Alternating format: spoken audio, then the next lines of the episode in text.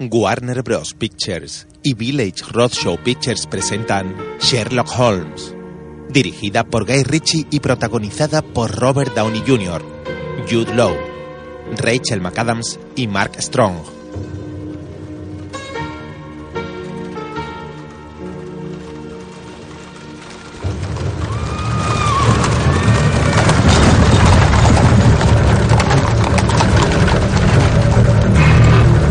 En una oscura calle adoquinada, alumbrada por unos pocos faroles, varios coches de caballos de la policía londinense cabalgan a toda prisa.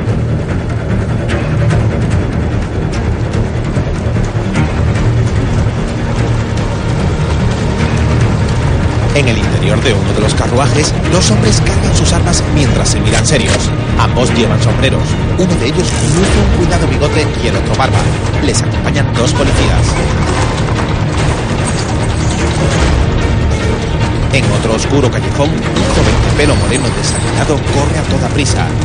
Gira en una calle hasta llegar a una enorme iglesia por cuyas columnas de su pórtico se esconde.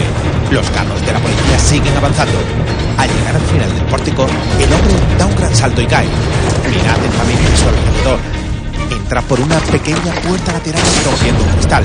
Una vez en el interior, se esconde y observa con atención a un hombre que porta un farol mientras piensa. Cabeza ladeada hacia la izquierda. Sordera parcial. Primer punto de ataque. Segundo, garganta. Paralizar cuerdas vocales. Impedir que grite. Tercero, tiene que ser bebedor. Costilla flotante contra el hígado. Cuarto y último, arrastra la pierna izquierda. Puñetazo en la rótula. Resumen de diagnóstico. Consciente en 90 segundos. Eficacia marcial en un cuarto de hora mínimo. Recuperación total de facultades. Improbable. A modo detectivesco, el joven ha visualizado a cámara lenta el modo de derrotarlo. El hombre del farol se acerca. El joven le asalta asestándole cuatro certeros golpes y el farolero cae al suelo. Se agacha y toma el bombín y el farol del abatido hombre. Con el farol en la mano, baja por unas amplias escaleras de caracol.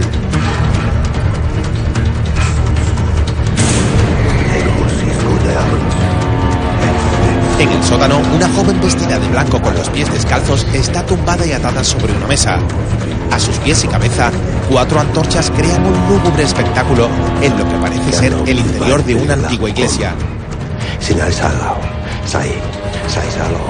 Un espeluznante hombre envuelto en una túnica y encapuchado se encuentra de pie frente a la joven con los brazos extendidos y murmurando en extraño idioma. El joven se encuentra observando la escena desde la parte superior del claustro. Ve que hay más personas alrededor de la columnata. De repente, es sorprendido por un atacante al que ha agarrado del brazo sin mirar hacia atrás. Inmediatamente aparece el hombre del bigote que iba en el carruaje. Bonito sombrero. Acabo de adquirirlo. Ha traído el revólver. Oh, sabía que me dejaba algo. Creía que era el fuego encendido. También. Entre ambos han tapado nariz y boca al asaltante. Creo que es suficiente. Es usted médico, al fin y al cabo.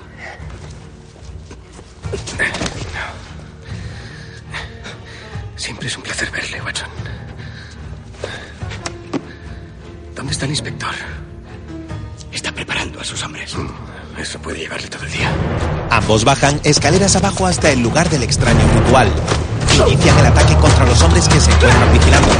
Se separan y cada uno empieza a golpear y a resistirse ante el ataque de sus contrarios.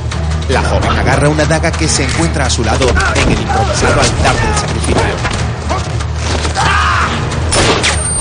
Suena un disparo. El hombre de barbas que iba con la policía tiene su revólver levantado.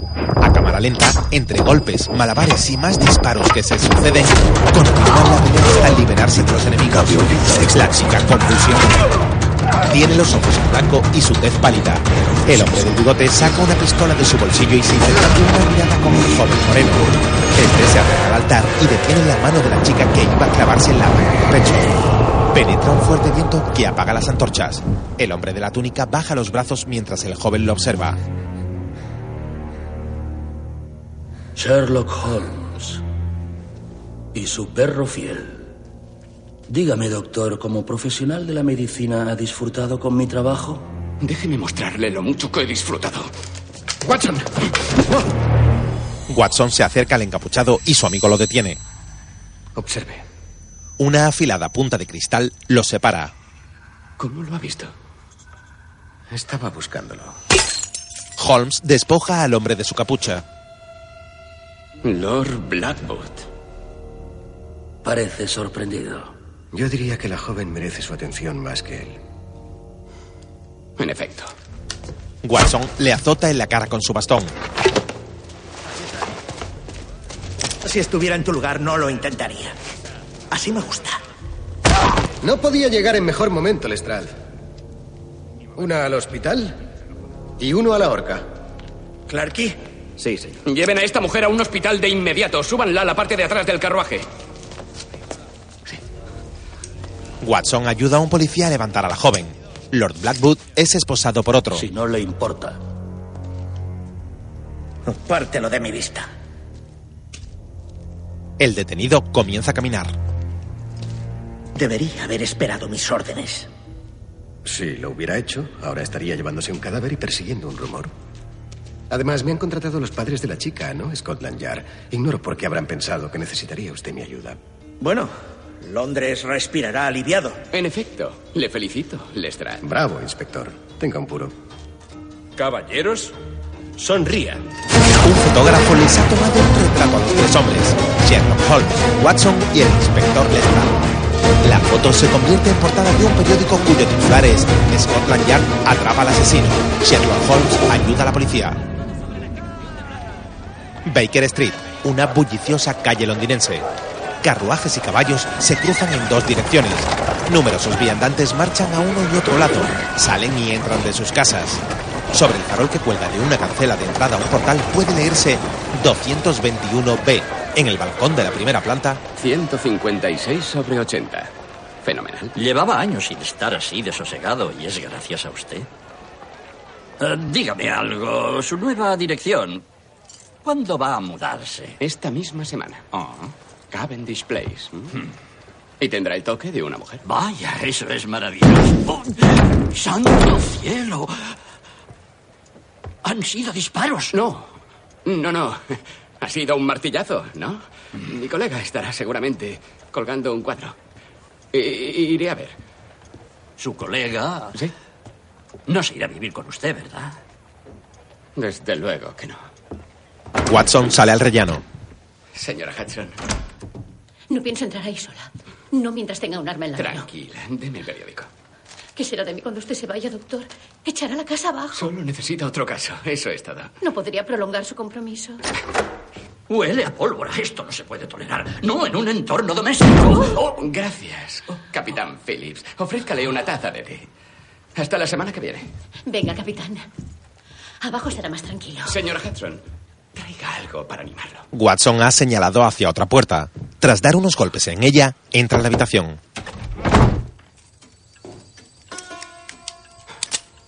¿Permiso para entrar al arsenal? Concedido.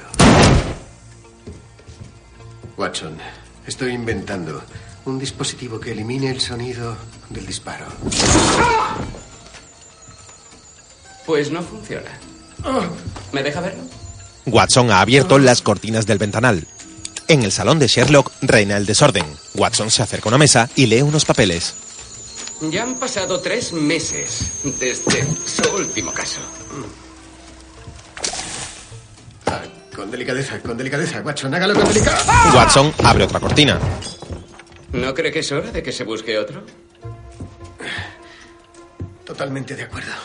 Mi mente no soporta la inactividad. Necesito problemas, trabajo. Cuanto antes mejor. El periódico. Gracias. Veamos. Tiene una carta de la señora Blackwood Ramsey será ahorcado mañana. Su marido ha desaparecido. Está en Bélgica con la criada más joven. ¿Estamos en noviembre? Sí, Holmes. De acuerdo. Lady Radford denuncia oh, la desaparición de su brazalete de esmeralda. Estafa al seguro. A los Radford le gustan las mujeres ligeras y los caballos lentos. Oh, veo que es usted el médico presente en la ejecución de Blackwood. Sí. Ha sido nuestro último caso y quiero seguirlo hasta el final. Holmes está en batín con aspecto desaliñado. Con el periódico entre sus manos, queda pensativo. Un tal señor Lewis busca... Solo hay un caso que me intriga actualmente. El curioso caso de la señora Hudson, la casera absentista. He estudiado sus entradas y salidas y parecen de lo más siniestras. ¿Té, señor Holmes? ¿Está envenenado, niñera? No tanto como usted, me temo. No toque nada. Todo está en su sitio, como de costumbre. Niñera. Ha matado al perro. De nuevo. ¿Qué le ha hecho a Gladstone ahora? Simplemente he probado un nuevo anestésico. A él no le molesta. Watson se agacha ante un bulldog que duerme en el suelo. Holmes, como médico, Estará tan campante en un santiamén. como amigo. Lleva 15 días en esta habitación, insisto, debe salir de aquí. No hay nada que despierte mi interés ahí fuera, en la Tierra, en absoluto. ¿Está libre esta noche? Por supuesto. ¿Cena? Fabuloso. ¿En el Royal? Mi favorito. Mary viene. No puedo ir. Va a conocerla, Holmes. ¿Ya se lo ha pedido? No, no he encontrado el anillo adecuado. Entonces no es oficial. Es un hecho, le guste o no. A las ocho y media en el Royal, lleve chaqueta. Llévela usted. Sobre la noche, varias antorchas y un par de faroles iluminan la lujosa fachada del restaurante Royal. En el majestuoso local dividido en varias plantas, los camareros sirven en ostentosas vajillas de porcelana. Sherlock, sentado en una mesa, saca un reloj de bolsillo y lo sujeta abierto en su mano. Observa atentamente varias escenas a su alrededor. Un camarero acaba de esconderse en su chaqueta un tenedor de plata. Holmes cierra los ojos concentrado en el tic-tac de su reloj, pero su agudeza auditiva le hace escuchar todo lo que ocurre en el bullicioso restaurante. Holmes. Ha llegado pronto. Por cortesía. La señorita Mary Morstan. Oh, cielo santo, es un placer. No sé por qué ha tardado tanto en presentarnos como es debido. El placer es mío. Me hace muchísima ilusión conocerle, señor Holmes. He oído hablar tanto de usted. Tengo un montón de novelas policíacas en casa, Wilkie Collins, Poe. Es cierto. Aunque puede resultar un poco inverosímil a veces el hacer suposiciones a partir de tan minúsculos detalles. Eso no es así, ¿sabe? De hecho, los pequeños detalles son sin duda los más importantes. Fíjese en Watson. Eso hice. ¿Ve su bastón? Una exótica madera de serpiente africana que esconde una hoja de acero de alta resistencia. Concedieron unos pocos a veteranos de la guerra afgana, así que deduzco que es un soldado condecorado, fuerte, valiente, un hombre de acción nato. Y pulcro, como todos los militares. Ahora examino sus bolsillos. Oh, un resguardo de un combate de boxeo, de lo que infiero que le gusta jugar. Yo vigilaría la dote si fuera usted. Eso pertenece al pasado. Al pasado reciente. Nos ha costado el alquiler más de una vez. Con el debido respeto, señor Holmes, conoce a John muy bien. ¿Y si no conociera a esa persona? ¿Qué puede decir de mí? ¿De usted? No me parece una. No sé yo si es. Cenando no. Tal vez en otra ocasión. Insisto. ¿Insiste? Recuerde que lo hemos hablado. La dama insiste. Watson mira irritado a Holmes. Este retira su silla y con su mano en la barbilla observa fijamente a Mary. Es institutriz. Muy bien. Sí, muy bien. ¿Qué tal si. Camarero. El niño al que educa tiene ocho años. Charlie tiene siete en realidad. Charlie. oh, Pues es alto para su edad. Le ha tirado tinta hoy. ¿Tengo tinta en la cara? Tienes la cara perfectamente. De hecho, tiene dos gotas en la oreja. Tinta china azul. Cuesta una barbaridad quitarla. En fin, una acción impetuosa del niño, pero usted tiene demasiada experiencia para reaccionar impulsivamente, por lo que la señora le ha prestado ese collar. Perlas orientales, diamantes, un rubí auténtico no son las gemas que porta una institutriz. Sin embargo, las joyas que no lleva nos revelan más. Holmes. Ha estado prometida. Ya no lleva el anillo, pero la marca en la piel donde lo llevó sugiere que pasó tiempo en el extranjero luciéndolo con orgullo. Hasta que le informaron de su modesto valor. En ese momento rompió el compromiso y regresó a Inglaterra para buscar mejores candidatos. Un médico, tal vez. Mary le tira a Holmes una copa de vino en la cara. Correcto en todo. Señor Holmes, salvo en un detalle. No lo abandoné. Murió.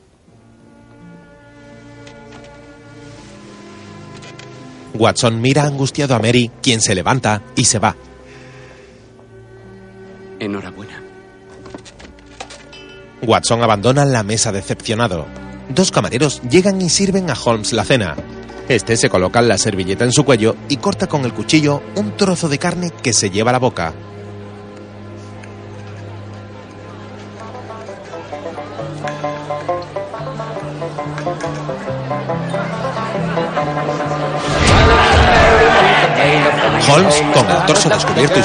Se encuentra peleando en lo que parece un local de luchas. Pega puñetazos a su contrincante sin ninguna dificultad y esquiva sus puños. Los espectadores, colocados alrededor del muro redondo de madera que ejerce de ring, gritan animando al corpulento oponente. El hombre acaba de lanzar contra el muro a Sherlock, que toma un vaso de un espectador y bebe un trago. Se repone y de un manotazo tira al musculoso hombre contra el muro. Contrario se lanza contra Holmes y lo retiene sujeto mientras este le pega en la cabeza para deshacerse de él. Continúa la lucha entre tortazos y empujones. Ambos forcejean arrimados a la madera. Finalmente, su contrincante consigue levantar con sus brazos al joven y lo lanza al aire. Sherlock cae al suelo. Se levanta y sobre el muro ve colocado un pañuelo grabado. Con sorpresa, busca a alguien entre el público. En su despiste, el hombretón se acerca y lo derriba de un puñetazo. ¡Levántate y pelea! ¡Vamos! ¡Vamos! ¡Arriba! Entre la multitud, Holmes ve a una joven dama vestida de rojo con un elegante sombrero. Ya está. Se acabó, grandullón.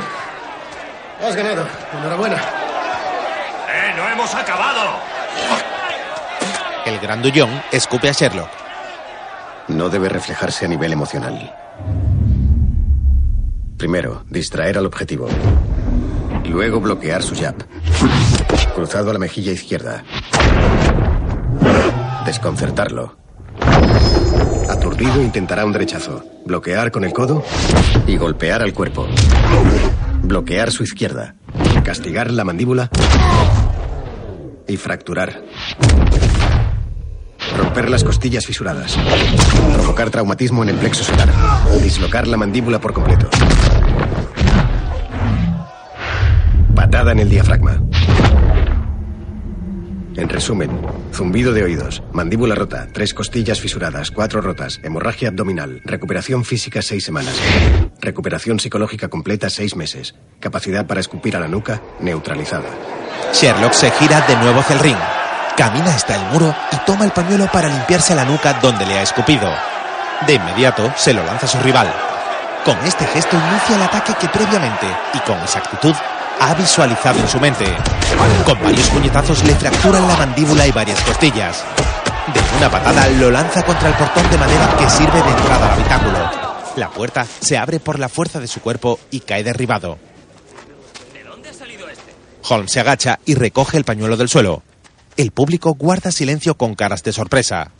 Miran sus apuestas. Sherlock los mira y dirige sus pasos hacia el jefe de sala. De su chaqueta saca sus ganancias y se las mete en el bolsillo.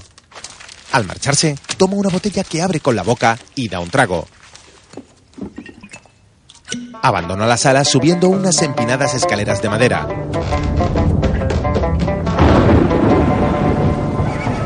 Una fuerte tormenta cae sobre la noche londinense. Varios guardias caminan ligero por las mazmorras de la cárcel. ¿Has visto lo que ha hecho? ¿Pero qué demonios está pasando aquí, Charlie? Lord Blackwood le ha hecho algún maleficio, señor. Es como si estuviera quemándose por dentro. ¡Lo he embrujado! ¡Vosotros! ¡Callaos de una vez! ¡Charlie! ¡Charlie! ¡Llévese a este hombre a la enfermería! ¡Vamos! El jefe señala con su porra a un policía que convulsiona y se retuerce en el suelo. Dos guardias se agachan a recogerlo. El jefe de policía dirige su mirada hacia una celda. ¿A qué ha venido esto? Entre sus barrotes, Lord Blackwood lo mira con cinismo. Quiero ver a alguien. Watson camina por la calle. Abre un portón que desemboca en una cocina donde varias chicas recogen. Sube unas escaleras. En su caótica casa, Sherlock observa el movimiento de varias moscas que están atrapadas en un tubo de cristal revoloteando. Toca notas con un violín sin apartar la mirada de las moscas. Se abre la puerta. Correcto. Vamos. Lo que empezó simplemente como un experimento me ha llevado a los umbrales de un descubrimiento colosal. Bien, si toco la escala cromática, no hay una respuesta apreciable. ¿Sabe que lo que está bebiendo se emplea en cirugía ocular? Pero, sin embargo, y esto es sorprendente, si cambio a acordes atonales, voilà, Vuelan en sentido contrario a las agujas del reloj, concéntrica y sincronizadamente, como un rebaño de ovejas. Es excepcional, utilizando la teoría musical. He creado el orden, a partir del caos. ¿Cómo las ha metido dentro? Excelente pregunta. Individualmente. Me ha llevado seis horas. ¿Y qué pasa si hago esto? ¿Qué? Watson retira la lupa que tapaba el tubo y las moscas escapan. Vaya, acicálese. Usted es la última voluntad de Blackwood. Holmes y Watson van en carruaje por los bulliciosos muelles de la ciudad. Sherlock se asoma por la ventana y señala. Fíjese en esas imponentes estructuras. La primera combinación de puente basculante y colgante que se acomete. De lo más innovador. Qué gran imperio industrial. ¿Mm? Oh, tengo sus ganancias de anoche. No estuvo, así que hice su apuesta de rigor. Oh, tiene razón. Las guardaré con su talonario a buen recaudo en mi cajón. ¿Sabe que en la ópera están representando a Don Giovanni? Podría conseguir un par de entradas si tuviera inquietudes culturales esta tarde. Tiene el gran don del silencio, Watson. Eso le convierte en un inestimable compañero. Watson le pega un puñetazo. Sabía que había estado prometida. Me lo había contado. ¿Eso es un no a la ópera? Sherlock toma del asiento una prenda. Ese es mi chaleco. Habíamos acordado que le quedaba pequeño. Quisiera recuperarlo. Lo habíamos acordado. Quiero recuperarlo. John le quita de las manos el chaleco a Sherlock y lo tira por la ventana del carruaje dirigiéndole una sonrisa. En la calle, un hombre se agacha y se queda con la prenda.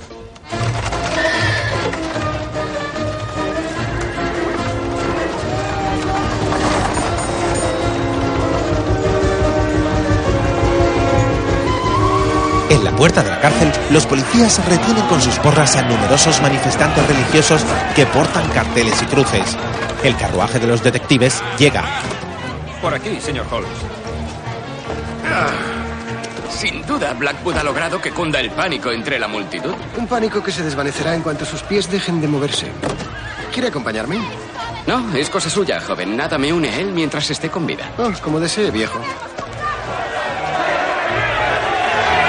Un policía conduce a Sherlock hacia la celda de Blackwood. En las mazmorras, las puertas de varias celdas están abiertas. Al parecer, tienen muchas habitaciones libres. Hemos tenido que trasladar a los presos. Hmm. De lo contrario, habría habido motín, señora. Ejerce un peculiar efecto sobre ellos. Es como si pudiera controlar sus mentes. Sherlock se gira al policía y lo mira con inquietud.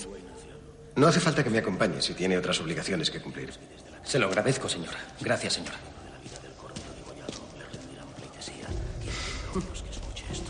Y vi subir del mar una bestia que tenía diez cuernos y siete cabezas, con una diadema en cada cuerno y un título blasfemo en cada cabeza. Entonces adoraron al dragón porque había dado su poder a la bestia y adoraron también a la bestia, diciendo, ¿quién hay como la bestia? La bestia que vi se parecía a una pantera, tenía patas como de oso y fauces como de león. El dragón le dio su fuerza, su trono y su inmenso poder. Me encanta cómo lo ha decorado.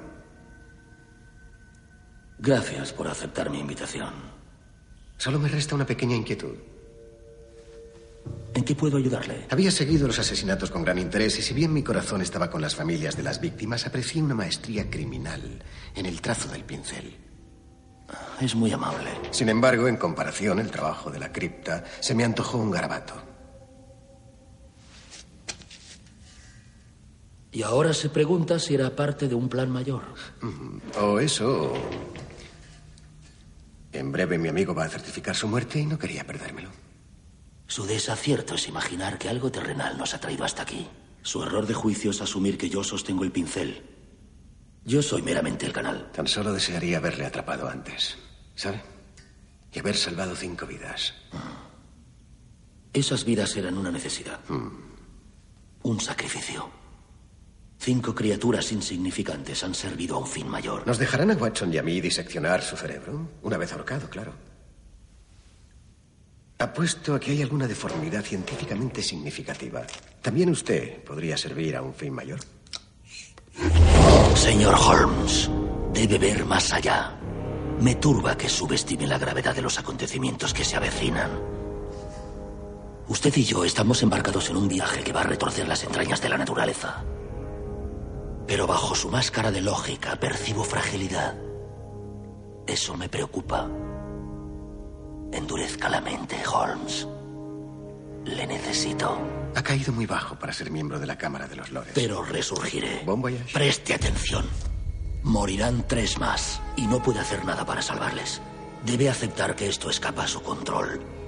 O cuando se quiera dar cuenta de que usted lo ha hecho posible, será el último pensamiento sano en su cabeza. Holmes enciende la pipa que previamente había sacado de su bolsillo y camina con rostro preocupado para salir de las mazmorras. ¿Qué quería? No estoy seguro. Pero no le necesita, padre. No, este no. Lord Henry Blackwood. Se le ha condenado a la pena de muerte por la práctica de magia negra, el terrible asesinato de cinco chicas inocentes y la tentativa de asesinato de una sexta. ¿Desea pronunciar unas últimas palabras? La muerte no es sino el principio. El verdugo tapa con una capucha la cabeza de Blackwood y la coloca entre la soga de la horca. Empuja una palanca y el cuerpo cae colgando por una traspilla que se abre a sus pies. Y líbranos del mal. Amén. Watson observa nervioso la ejecución. Los pies del asesino dejan de moverse. En una sala, ante la atenta mirada del inspector Lestrade, el doctor Watson levanta el brazo del asesino y toma su pulso. Lord Blackwood yace sobre una camilla inerte. Este es el fin del Lord Blackwood.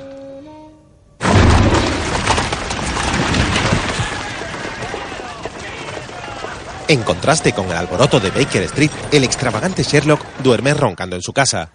Las manos de una joven parten nueces junto a él.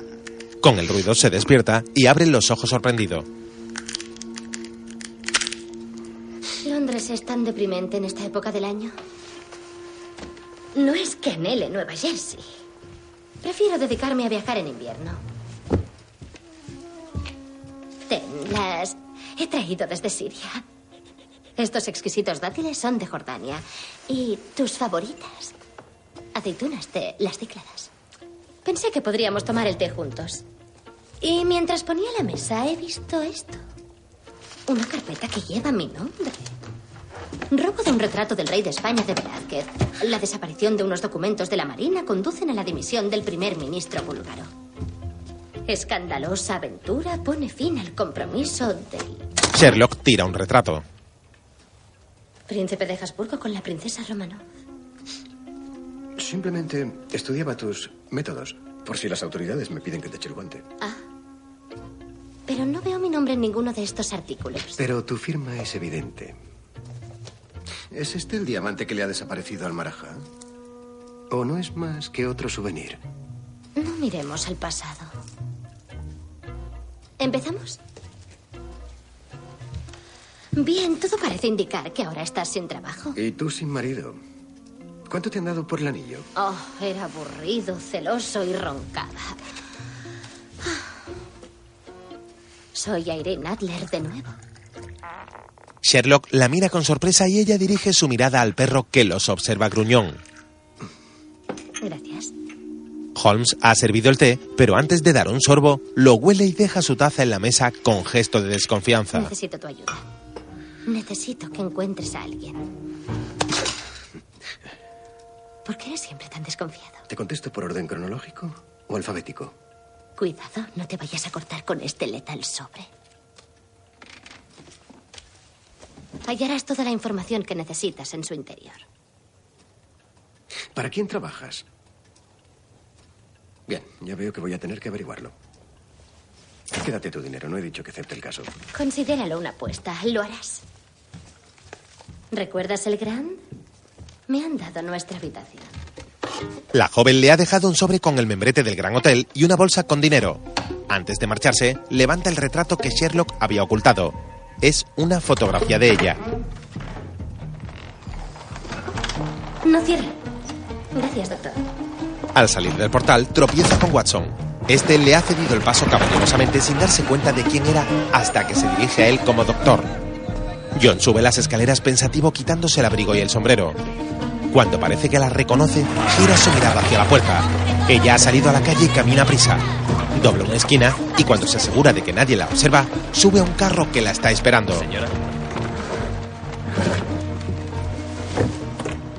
Lo hará. Muy bien, señorita Adler. Por esa razón la he contratado. Apuesto a que tendrá a nuestro hombre antes de 24 horas. Más le vale. Reardon es la clave de lo que estaba haciendo Blackbot. Es crucial para mi plan. ¡Quítase del medio! ¿Pero qué hace? ¡Mire por dónde va! ¡Cero de los demonios! ¡Quítase de en medio! Unas monedas, unas monedas, por caridad, señor. Mire estas manos callosas de tanto trabajo. El hombre apunta al mendigo con un arma. Dios salve a la reina. Dios salve a la reina, señor. ¡Quítase del medio! Watson lee un periódico. Mírese. ¿Cómo es que la única mujer por la que ha sentido algo es una delincuente de talla mundial? ¿Es masoquista? Deje que le explique. No, déjeme a mí. Es el único adversario que le ha tomado el pelo dos veces. Le hizo quedar en ridículo. Ya se ha reído bastante. ¿Qué es lo que quiere esta vez? Avancemos. ¿Qué podría necesitar? No importa. ¿Una coartada? ¿Una tapadera? ¿Una tabla de salvación? ¿Podría subirse en su espalda? ¿Y usted remaría Támesis arriba? Bueno, eso no es de su incumbencia, ¿o no, Watson? Ya ha concluido nuestro último caso. Ya lo he leído. Una desaparición.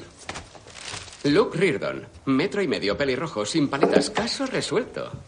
Usted no es su tipo. Le gustan los bajitos pelirrojos. Enano. ¿Está de acuerdo? No, no lo estoy. No es un detalle trivial. Está distorsionando las dimensiones de la gente recortada. He hablado más de la cuenta, le he molestado. No, simplemente estoy exponiendo que hay ¿Dónde que... iba de esa guisa? ¿Me permite que le explique? Se lo ruego. Las imágenes se suceden en flashback volviendo al momento en que la joven abandonaba la habitación. Parte una nuez, se sube el collar, suelta la bolsa de monedas y coloca de nuevo el marco con su foto, mientras Holmes queda pensativo con el violín en su mano. Cuando ella sale, se levanta raudo y se asoma por la ventana observando en qué dirección marcha la chica. Sale de su casa y se cruza con Watson en las escaleras. Holmes, ¿qué es lo que hace? Nada. ¿Lleva una nariz po- ¿Postiza? No. y- Dígame que esa no era. No era. ¡Holmes! ¿Dónde va? Holmes ha saltado por la ventana con la gabardina de su amigo. ¡Watson! ¡Ah! ¡Watson! Watson cierra la ventana y sube ignorando a su amigo. Holmes ha caído sobre un habitáculo del que sale tiznado de hollín. Sale a la calle por la puerta trasera del edificio. La chica ha doblado la esquina y anda por un callejón. Sherlock ya la ha alcanzado y se esconde tras unas cajas. ¿No quiere unas flores? Se las dejo a buen precio por ser tan hermosa. Oh, hoy estoy de suerte. Hola, preciosidad. ¿Tienes algo para mí? La joven ha sacado una navaja. De un golpe ha tirado al intruso al suelo. No te muevas. Al malhechor que le ofrecía flores le amenaza con la navaja en la cara. ¿Qué tenemos aquí? Le roba su cartera y se lleva el ramo de flores. Gracias. Esa es la Irene que conozco. La señorita Adler continúa su camino y se adentra en una plaza donde ensaya un circo. Sherlock la sigue de cerca. Un perro ladra y no quiere saltar por un aro en llamas. Una mujer se empolva su rostro ante un espejo. Sherlock va robando de aquí a allá. Un parche, un extravagante gorro, un trozo de pan, una bufanda. De repente, ella nota una presencia. Gira su cabeza rápida para tapar al intruso. Pero Holmes se ha disfrazado de payaso mimetizando con los circenses y se ha sentado tras un corpulento hombre que levanta una pesa. Ella no lo ha visto. Se levanta para seguirla entre la multitud. Barbudos, enanos, lanzallamas. Mientras camina, cambia su disfraz al de un mendigo. Es el mismo mendigo que detiene el carruaje donde ella subió. Ese hombre me intriga, Watson. Tiene Adler en sus manos. Pues no es tarea fácil. Le intimida. Le tiene pavor. Sin embargo, trabaja para él. Sí. No es de mi incumbencia, pero le aconsejo que se olvide del caso. Quizá no tenga elección. ¿m? Pronto tendré que pagar el alquiler yo solo, gracias a usted. Quíteme eso de la cara. No está en su cara, sino en mi mano. Quíteme de la cara lo que tiene en la mano. Señor Holmes. Clarky. Señor, el inspector Lestrade reclama su presencia. ¿Qué le pasa? ¿No sabe llegar a Scotland Yard? Watson, coja una brújula. Su nos incluye a los dos. No, su le incluye a usted. Es Lord Blackwood, señor. Él ha... Bueno, Al parecer ha regresado de la tumba, señor. Sherlock toma la batuta del violín con la que previamente señalaba a Watson y la mueve nervioso entre sus manos. Finalmente, la suelta y da una palmada. Muy interesante. Muy hábil. Yo mismo certifiqué su muerte. ¿Cuáles son los hechos? El celador afirma haberlo visto caminando por el cementerio esta mañana, señor. Lo dejo en sus capaces manos. Tengo una cita con Mary. No es mi reputación la que está en juego. No siga por ahí. ¿Ya se han hecho eco los periódicos? Es lo que queremos evitar, señor. Por supuesto. ¿Qué les preocupa? El pánico. Puro y duro, señor. Sin duda. No se lo estará tomando en serio, ¿no, Holmes? Sí. Y usted también debería. Es una cuestión de integridad profesional. ¿Quién va a querer casarse con un doctor que no sabe si un hombre está vivo o muerto? Entre las tumbas de un amplio cementerio, numerosos policías conversan sorprendidos unos con otros. De un carro bajan el doctor Watson y Holmes junto a Clarky, el jefe de policía. ¿Quién ha ganado el partido, Clarky? Disculpe. El partido de rugby. Sus compañeros han hecho un excelente trabajo destruyendo cualquier prueba posible. Sí, pero al menos nunca pierden la oportunidad de perder una oportunidad. Llegan a una tumba abierta. Se ha tomado su tiempo, Holmes. Y al tercer día... Del interior sale Lestrade. Estas losas de arenisca pesan media tonelada cada una y se han roto desde dentro. Lestrade, ¿qué hay del ataúd? Ahora estamos en plena exhumación. Ya veo. Hmm, ya. ¿En qué fase de la exhumación? ¿Contemplativa? ¿Dónde está el testigo? Está allí. Y al parecer está cata... cata... Catatónico, señor. No se encuentra muy bien. El inspector se acerca a un grupo de policías. Si no dejan de comportarse como unas médicas, harán horas extraordinarias. Bajen ahí y saquen el ataúd de una vez. ¡Vamos! Lo siento, señor. Buenos días, señor. Buenos. Tranquilo. Soy médico. Watson toma la mano del asustado y anciano testigo. Sherlock se ha sentado sobre la entrada de la tumba. Toma una muestra de piedra que huele y se lleva a la boca para probar el material. Está en estado de shock. Habrá que darle tiempo. El testigo ha afirmado que vio a Lord Blackwood salir de la tumba. ¿Y? ¿Y? Usted certificó su muerte. No tenía pulso. Varios policías sacan del interior de la tumba el tétrico ataúd negro. No más. Lo dejan sobre el suelo y Lestrade y Watson se hacen de dos palancas para abrirlo ante las atentas miradas del resto. Sherlock está en pie junto a ellos. Efectivamente, el cadáver no es el esperado. Cielo santo. Ese no es Blackwood. Bien. Ya tenemos la primera obviedad. Sherlock despliega un cinturón repleto de artilugios. ¿Hora de la muerte? Los dípteros miden aproximadamente 1,7 centímetros, lo cual sitúa la hora de la muerte hace unas 10 o 12 horas. ¿Me deja su pluma? Holmes toma la pluma de Lestrade y la mete en la boca del cadáver. El bajito de Appler. El enano. Los dos amigos permanecen en cuclillas junto al cadáver con incertidumbre. Lestrade ha limpiado y guardado su pluma y los mira con desconcierto. Sé lo que he visto. Era Blackwood. Lo he visto como los veo a ustedes ahora. Y cuando los muertos anden, los vivos llenarán estos ataúdes. Sherlock sisa un reloj del bolsillo del cadáver. Bueno. am,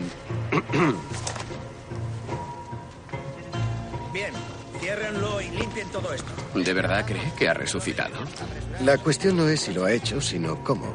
La partida está en marcha. Seguid vuestro ánimo y mientras ataquéis, gritad Dios por Enrique, Inglaterra y San Jorge.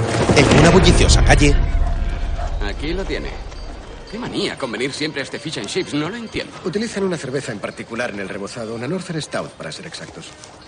Mire, Holmes, he visto cosas en la guerra que no alcanzo a comprender. En la India conocí a un hombre que predijo su propia muerte acertando cuántas balas lo matarían y dónde le alcanzarían.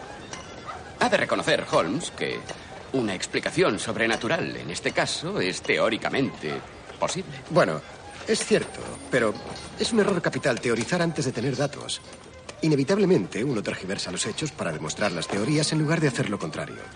Dicho eso, creo que el enano de Adler es la clave. Hmm. Arañazos alrededor de la boca llave por donde se da cuerda al reloj. ¿Qué le dice eso? Probablemente era un hombre dado a la bebida. Cuando pretendía dar cuerda al reloj, no atinaba. De ahí los arañazos. Muy bien, Watson. Ha desarrollado unos poderes de deducción considerables. Mm. Hay varias iniciales grabadas. Marcas de los prestamistas. Excelente. Las más recientes son MH, MH, MH de Madison y Hay. Ambos levantan la vista y aparecen justo delante de una relojería con ese nombre. Seguramente pueden darnos una dirección. Watson se para resignado y va tras Holmes. Qué casualidad. Hay algo que no ha acertado a deducir del reloj, Holmes. ¿Ah, sí? Lo dudo. La hora. Tengo que irme. Mm, A tomar el té con mis suegros. ¿Quiere conocer su futuro, señor? En absoluto. No, muchas gracias. Debe oír lo que tengo que decirle. No nos hallamos necesitados de su buena aventura, gitana. Aunque tenga que ver con Mary. John se para, mira a la gitana y le extiende su mano. Oh, oh, veo dos hombres. Hermanos. No de sangre, pero de vínculo. Ambos se miran intrigados. ¿Qué hay de Mary? M de Mary. De matrimonio. Oh, van a contraer matrimonio. Siga. Ah, veo manteles estampados y oh, figuritas de porcelana y oh, tapetes de crochet. Tapetes. Tapetes de crochet, Holmes.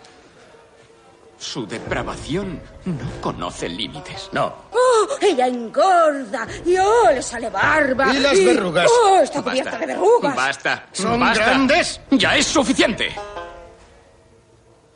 La predicción más acertada que ha hecho Flora en años. Y la razón por la que no encuentra un anillo apropiado. ¿Tiene mi dinero? Le aterroriza una vida sin la emoción de lo Tiene macabro. mis ganancias del Reconózcalo, combate. reconózcalo, ¡Deme mi dinero! reconózcalo. Anillos de pedida. Ya veo. Holmes le entrega a Watson el dinero. Gracias. Bueno, usted tiene su anillo y yo la dirección del enano pelirrojo. Debe de ser ahí. Creo que le va a encantar. Y me han sobrado unas monedas. ¿Quiere que se las guarde? No, no. No se lo gaste aquí. No.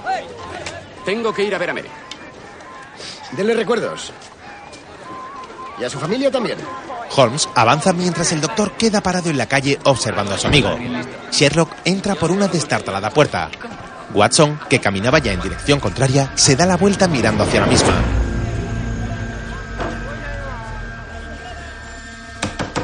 Dentro del edificio, Sherlock llama a una puerta. Saca de nuevo su cinturón de artilugios y extrae de él un juego de llaves y herramientas con las que intenta abrirla.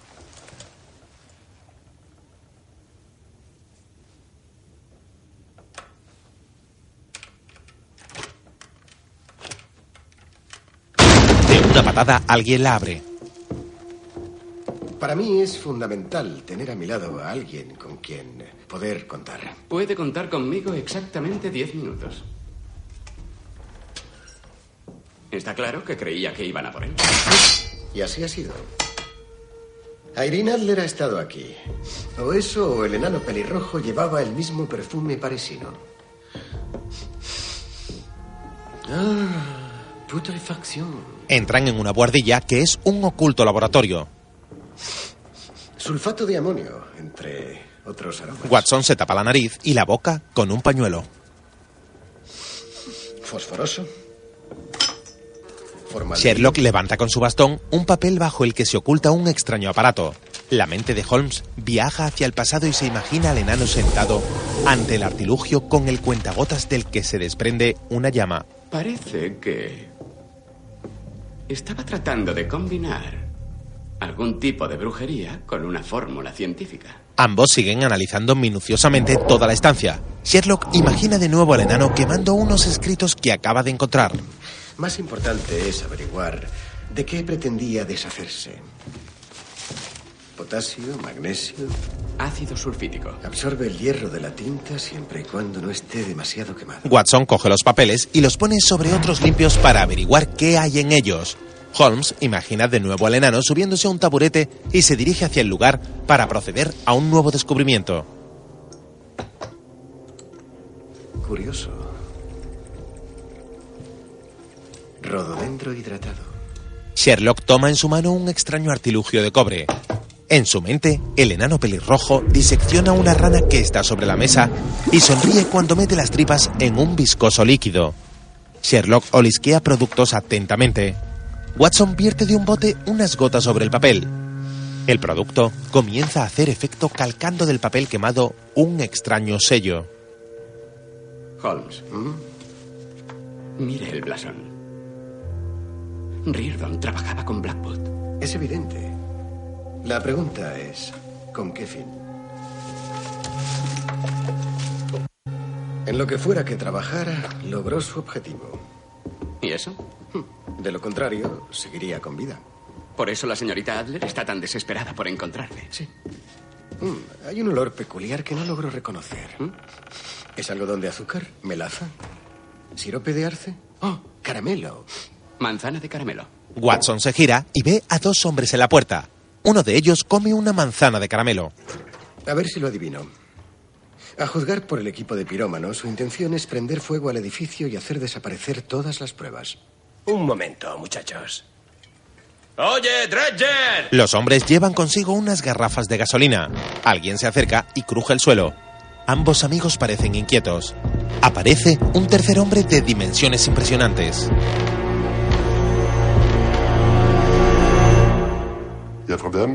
¿Algún problema? Pregunta el gigante. ¿Carne o patatas? Mis diez minutos ya han pasado. Cuando intentan huir, se inicia una pelea. Watson está siendo golpeado por los dos pirómanos. El gigante Dredger mira a Holmes fijamente. Este agarra su bastón y le atiza en una y otra mano. El grandullón de perilla siente enfadado y cuando se acerca, Holmes le bofetea con su bastón en la cara y golpea su cabeza. El hombre sorprendido lo agarra de la chaqueta y lanza a Holmes hacia una mesa por la que cae al suelo. Holmes se ha incorporado y se dirige de nuevo hacia el gigante medio mareado.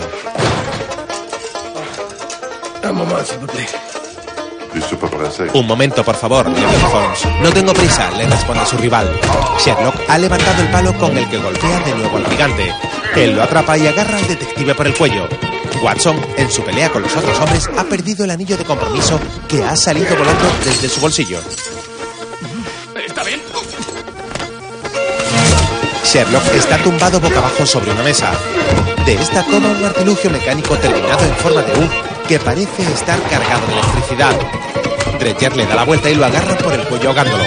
Cuando parece que Holmes va a quedarse sin respiración, la mano en la que sostiene el artilugio cae. El aparato roza el pecho del hombre provocando una descarga que lo lanza con fuerza hacia la sala contigua.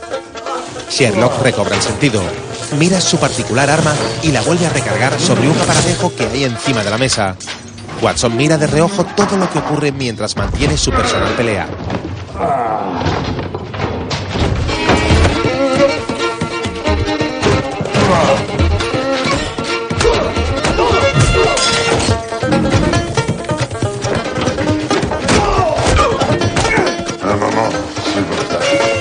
Un momento, por favor, balbucea el grandullón que ha reaparecido abatido.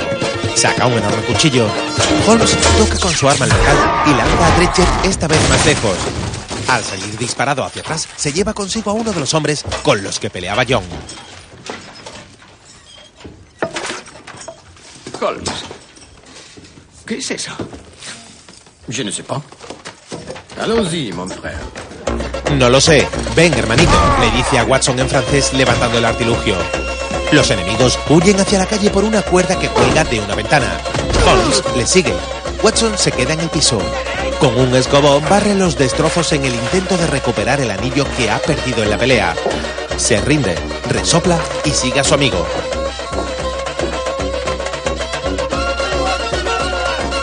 El gigante corre por una transitada calleja del puerto y Holmes le sigue con su artilugio en la mano. Los transeúntes se apartan ante la persecución. Dredger frena ante un portón de un astillero que abre usando la fuerza de sus brazos. Sherlock de nuevo ataca con su arma y lo hace volar hacia el interior de la nave cayendo al suelo.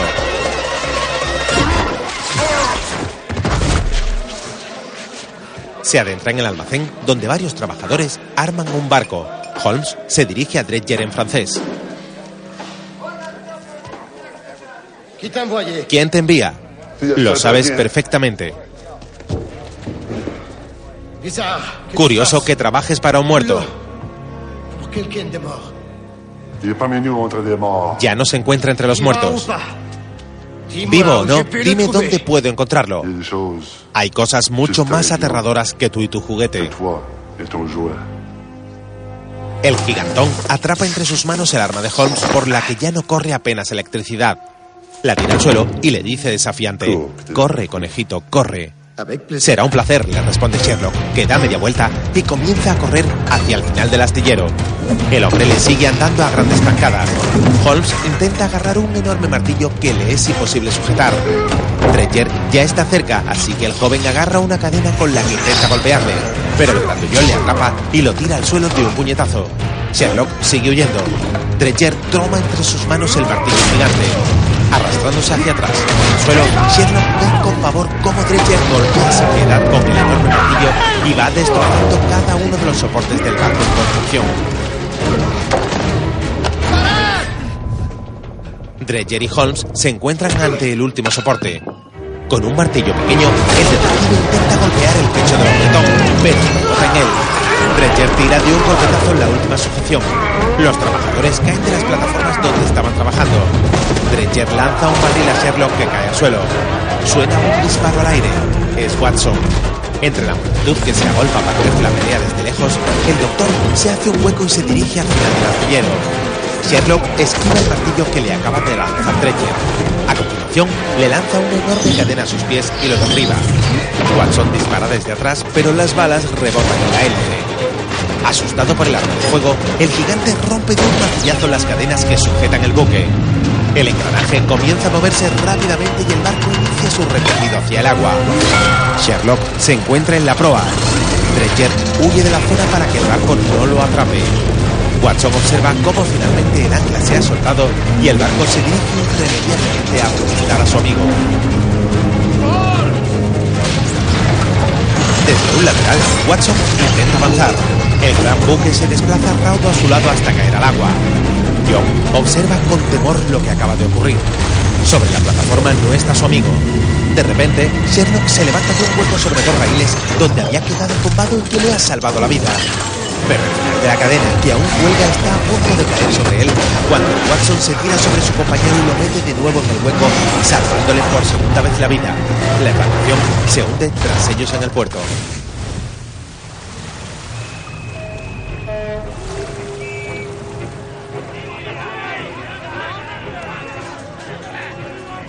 Ambos se incorporan. Están sentados con las espaldas enfrentadas. Sherlock se gira, ve cómo se hunde el barco y le dice a Watson. Watson. ¿Pero qué ha hecho?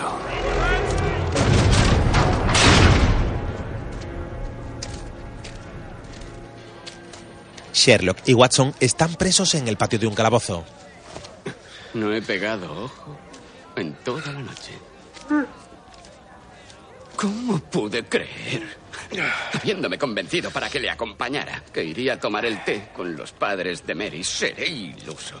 Nos han agredido, ha sido en defensa propia. He estado repasando mis notas sobre nuestras hazañas de los últimos siete meses. ¿Le gustaría conocer mi conclusión? pues... Estoy psicológicamente desequilibrado. ¿Y eso? ¿Por qué si no iba a verme continuamente en situaciones en las que deliberadamente me ocultan los planes que tiene? ¿Por qué si no? Nunca antes se había quejado de mis métodos. No me estoy quejando. Ah, no. ¿Y qué está haciendo si no? ¿Que, que me estoy quejando? Yo nunca me quejo cuando me he quejado de que toque el violín a las 3 de la mañana, de su desorden, de su generalizada falta de higiene o de que me robe la ropa. Tenemos un sistema de ¿Cuándo me trueque. he quejado de que prenda fuego a mis aposentos? Nuestros aposentos. Los aposentos. ¿Cuándo me he quejado de que experimente con, con mi perro? Nuestro perro. Con el- el- Gladstone el es perro. nuestro perro. Lo que realmente me molesta es su campaña para sabotear mi relación con Mary.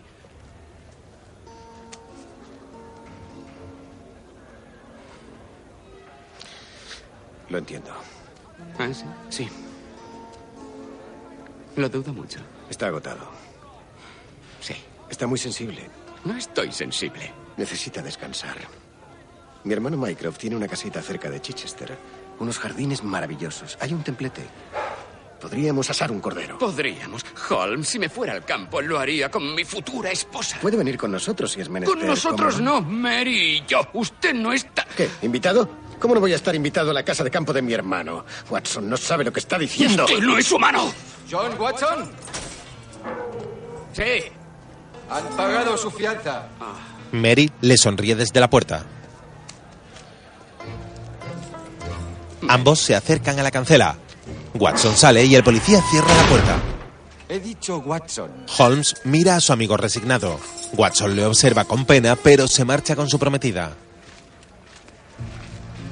Espero que paguen la suya antes del desayuno, porque los chicos están hambrientos. Horas más tarde, en el patio se ha formado un corro alrededor de Holmes. Un policía le abre la cancela al Lestrade. ¡Atrás, atrás! Y va y le dice, se te ha caído la pastilla de jabón. Vamos, está libre. Hasta la próxima, Gran Joe. Siempre es un placer, señor Holmes. Gracias a Dios, Lestrade. Casi me quedo sin chistes. En otra vida habría sido un excelente criminal. Y usted un excelente policía. Tomsky, gracias.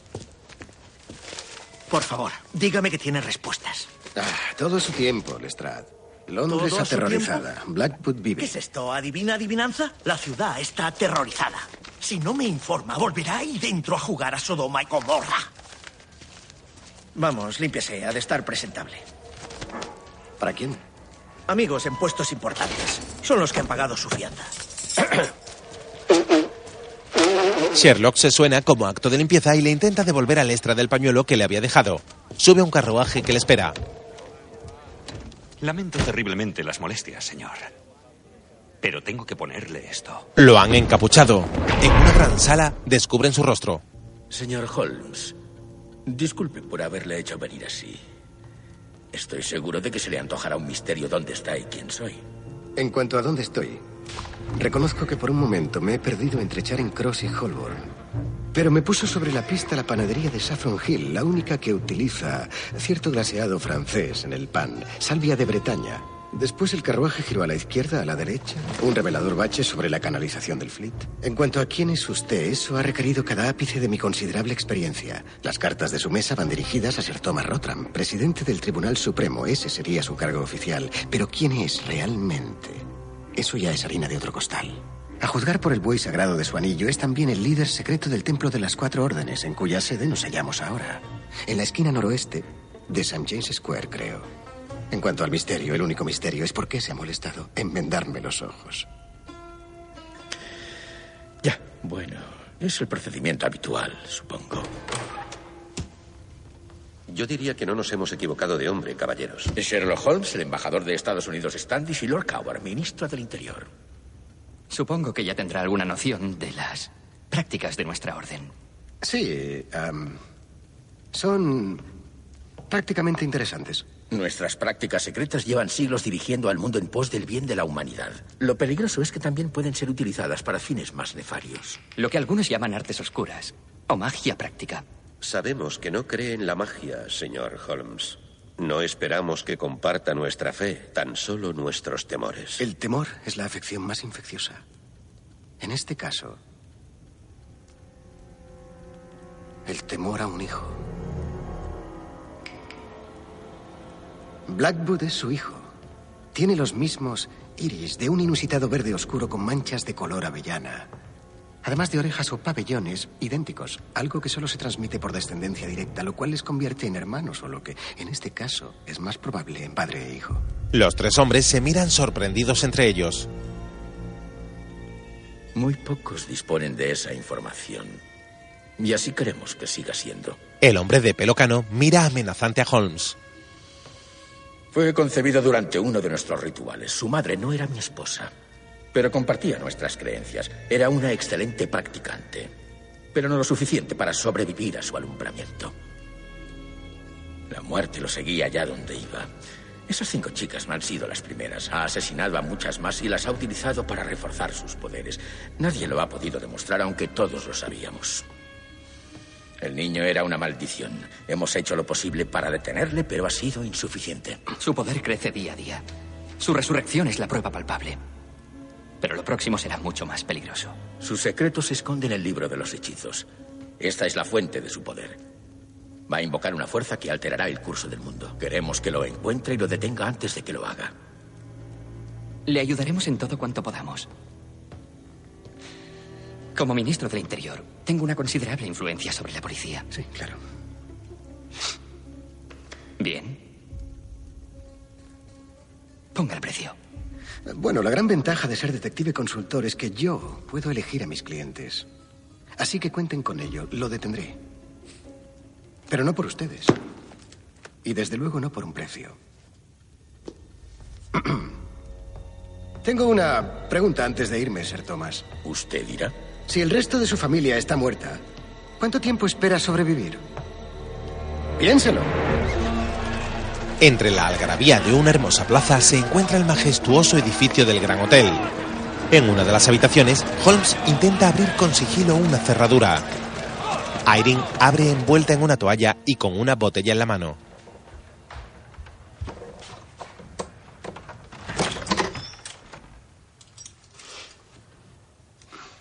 Bueno, tal vez tengas más suerte abriendo esto. Un Margot del 58. Cosecha de cometa. Cuán fascinante que un hecho astronómico pueda afectar a la calidad ¿Cómo va nuestro caso? Ese que te niegas a aceptar. del vino. No, he llegado a una vía muerta. Literalmente. He encontrado a tu hombre. Está enterrado en la tumba de Blackwood. Si sigues interesada. Cielo santo. Espero que mi cliente no me pida que le devuelva el dinero. Es profesor, ¿verdad? No vi su rostro, pero aprecié un poco de tiza en su solapa. No sabía que un profesor fuera armado, y menos con un arma tan sofisticada. Un parche. Qué detalle. Bien, caso cerrado. Lo que convierte esto en una visita de hola, ¿qué tal? No, es una visita de estás con la soga al cuello, Irene. Quien mató a Rirdon estaba borrando pruebas. Tú eres la siguiente cuenta pendiente que hay que liquidar. Deja que se oxigene. Nunca he estado con la soga al cuello. Márchate, desaparece. Se te da muy bien. O quédate y acepta un internamiento preventivo. Ella sale vestida tras un biombo y se acerca a Sherlock. Si yo estoy en peligro, tú también lo estás. Vente conmigo. ¿Y si confiáramos el uno en el otro? ¿Mm? No me estás escuchando. ¿Vas a ir directamente al tren o a la comisaría?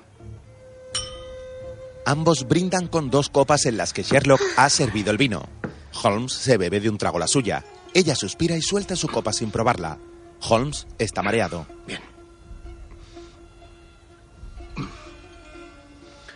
¿Qué prefieres? Tú decides.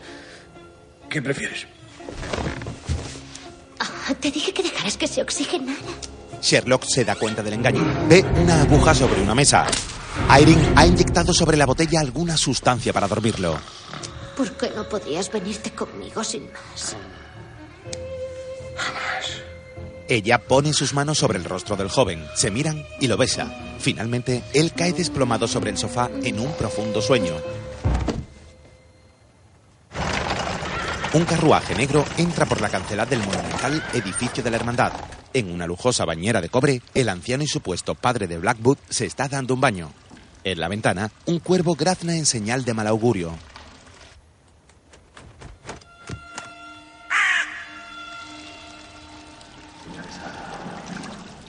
Sir Thomas oye unas extrañas voces.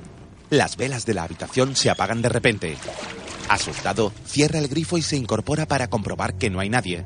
La habitación se ha tornado semioscura.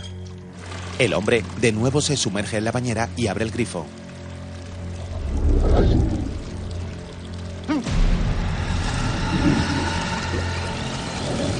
El agua de la bañera comienza a burbujear convirtiéndose en un extraño líquido letal.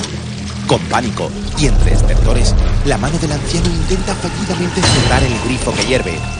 A su lado aparece de la nada Lord Blackwood. El dolor y el terror pueden leerse en los ojos del moribundo anciano a quien el agua burbujeante ya le llega casi a la nariz.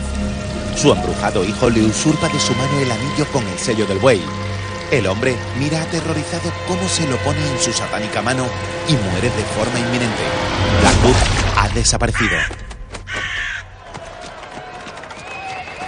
En el gran hotel, una camarera entra a limpiar la habitación. Holmes está desnudo y atado a la cama. Señorita, conserve la calma y confíe en mí, soy un profesional. Bajo este cojín está la llave de mi liberación. Claro, está, ha malinterpretado mis intenciones totalmente. Normal, señor.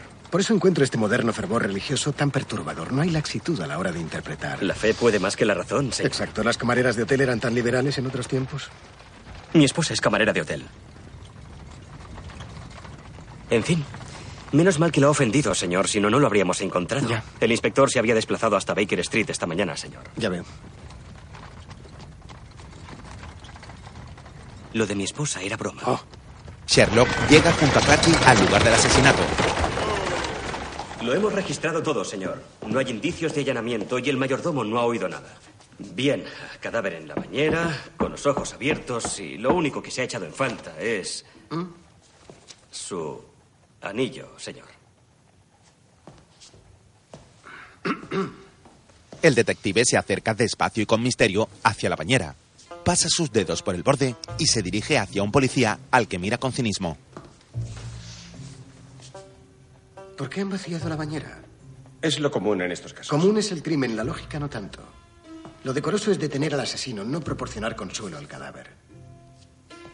Sherlock esparce por la habitación un spray que lleva en una pipeta. Se sienta tras la bañera y observa un bote que hay en una mesa junto a la misma.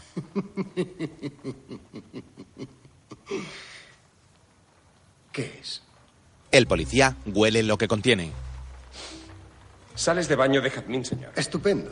Seguramente estarán en un recipiente mayor que se hallará en la despensa, en un lugar seco y cálido o en un armario que tenga ventilación. Y agente, inspeccione la tierra bajo las ventanas de la parte de atrás por si ve algunas huellas que no sean las suyas. Datos, datos, datos. No puedo hacer ladrillos sin arcilla. Los agentes abandonan la sala. Sherlock sigue sentado observando la estancia y rociando al azar con su spray cuando se percata de algo. En pie junto a la ventana, esparce de nuevo el spray y este desaparece tras un tablón.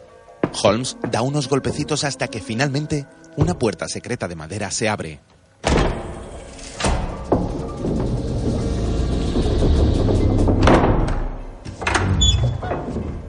Tras la puerta hay una habitación oculta.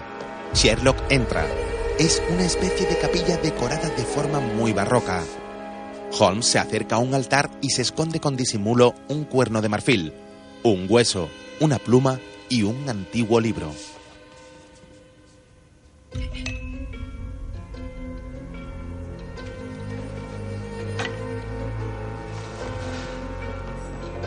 Señor Holmes.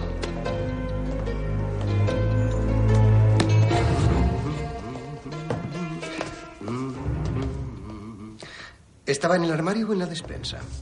En una despensa, señor. Hmm, no sé qué conclusión sacar. Excelente trabajo. Adiós.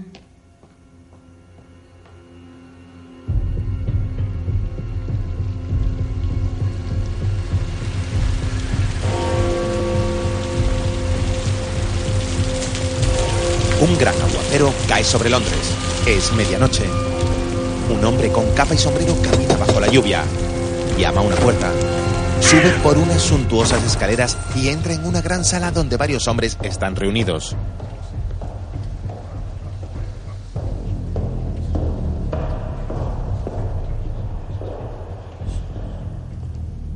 ¿Qué significa esto, Coward? ¿Por qué has organizado esta reunión? Sir Thomas ha muerto. Proclamo a Lord Blackwood, líder de la orden. ¿Has perdido la razón?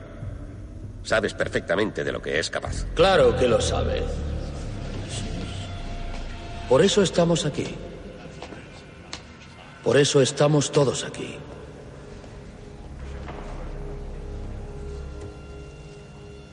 Mis poderes y mis bienes se me otorgaron con un fin. Un grandioso y simple fin. Crear un nuevo futuro. Un futuro controlado por nosotros. Mañana al mediodía daremos el primer paso para escribir un nuevo capítulo de la historia. La magia será nuestra aliada. En cuanto el pueblo de Inglaterra vea nuestro nuevo poder, se doblegará presa del temor. Al otro lado del Atlántico se halla una colonia que una vez fue nuestra y volverá a serlo. La guerra civil la ha debilitado. Su gobierno es tan corrupto e ineficaz como el nuestro. Así que la recuperaremos. Reconstruiremos el mundo. Dibujaremos el futuro. Estos hombres están de mi lado, Standish. Pero... ¿Y usted? No, señor. Yo no. Esos poderes con los que está jugando, no hay hombre que pueda controlarlos. Bien, caballeros. Alguien ha de detenerlo, aunque ustedes no lo hagan. Yo no haría eso si fuera usted. Standish apunta con una pistola a Blackwood, dispara y de inmediato su cuerpo sale ardiendo en una gran llamarada. Lord Blackwood le ha dado la espalda y hacia abajo con maldad. El resto se ha escandalizado por el suceso, pero no han salido en su ayuda.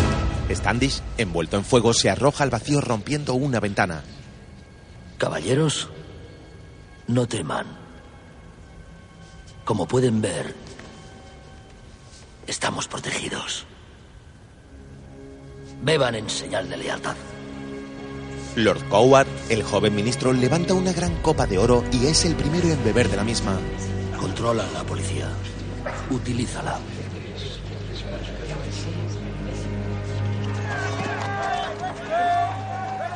En Baker Street, Watson lee en pie unos papeles cuando entra Holmes. No sabía que estaba aquí. Ya que esta habitación ha dejado de pertenecerle, ¿le importa que la utilice?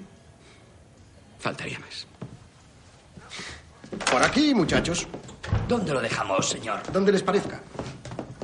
Cuatro policías cargan una pesada lona que sueltan sobre una mesa. Es el cadáver de un hombre. ¿Quién es? El hombre que intentó matarle en los aposentos de Reardon. Su cuello no sobrevivió al impacto cuando Dretcher aterrizó sobre él. Ya. Gracias, por cierto. Pero es un consuelo saber que aún podría servir a un fin mayor.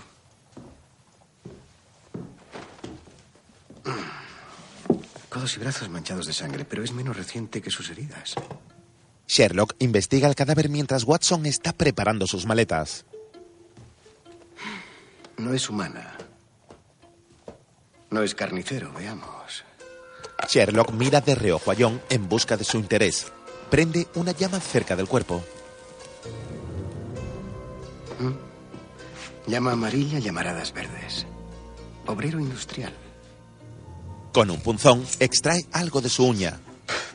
Carbón. Cieno. Y la escoria de los pantalones lo ubica claramente en... Nine Elms. En... ¿Cómo dice? La zona que está buscando es Nine Elms. No había caído. ¿Recuerda dónde puse el registro de intereses de la Cámara de los Lores? Está en la escalera. Mientras Holmes se dirige a la escalera, Watson se acerca disimuladamente al cadáver con una lupa para investigarlo. Vaya, Blackwood ha estado involucrado en prácticamente todo aquello que es corrosivo para el espíritu. Arsenal de Woolwich, químicos Limehouse. Y probablemente habrá una fábrica cerca del río. ¿Cómo dice? No, nada. ¿Sabe dónde está mi balón de rugby? No, ni idea. Queenshyde, el matadero municipal. Nine Elms, una fábrica cerca del río. Muy bien, Watson. Eso nos llevará hasta Blackwood, vivo o muerto. Nos no. Le. Sí. Es una forma de hablar, querido. Holmes se marcha. Watson tira una fruta al aire con cara de preocupación y algo triste. Mira hacia una mesita y ve que su amigo se ha dejado el revólver. Se lo ha dejado a propósito.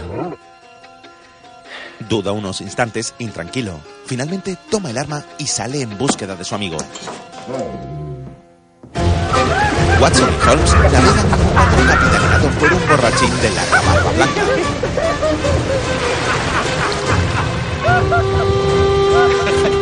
¡Oscar Bond, doctor! ¡Ay, qué risa! ¡Ay, Dios! Sí. Me alegra ver que están dejándose el pellejo. ¿Cómo? Yo creía que teníamos que ser discretos. No duraría ni un día en la Armada. Holmes, ¿estás seguro de que no hay un medio alternativo de transporte por agua? Le garantizo que nadie conoce mejor las vías fluviales de Londres. Tanner es prácticamente un pez. Y bebe como si lo fuera. Pero si tiene sentido del humor, doctor. ¿Dónde ya es otro asunto? Será mejor que tome el mando. La cosa se complica por aquí.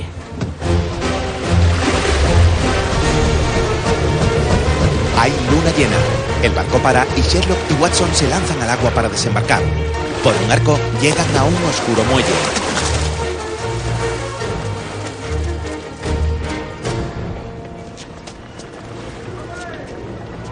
Vamos, vamos.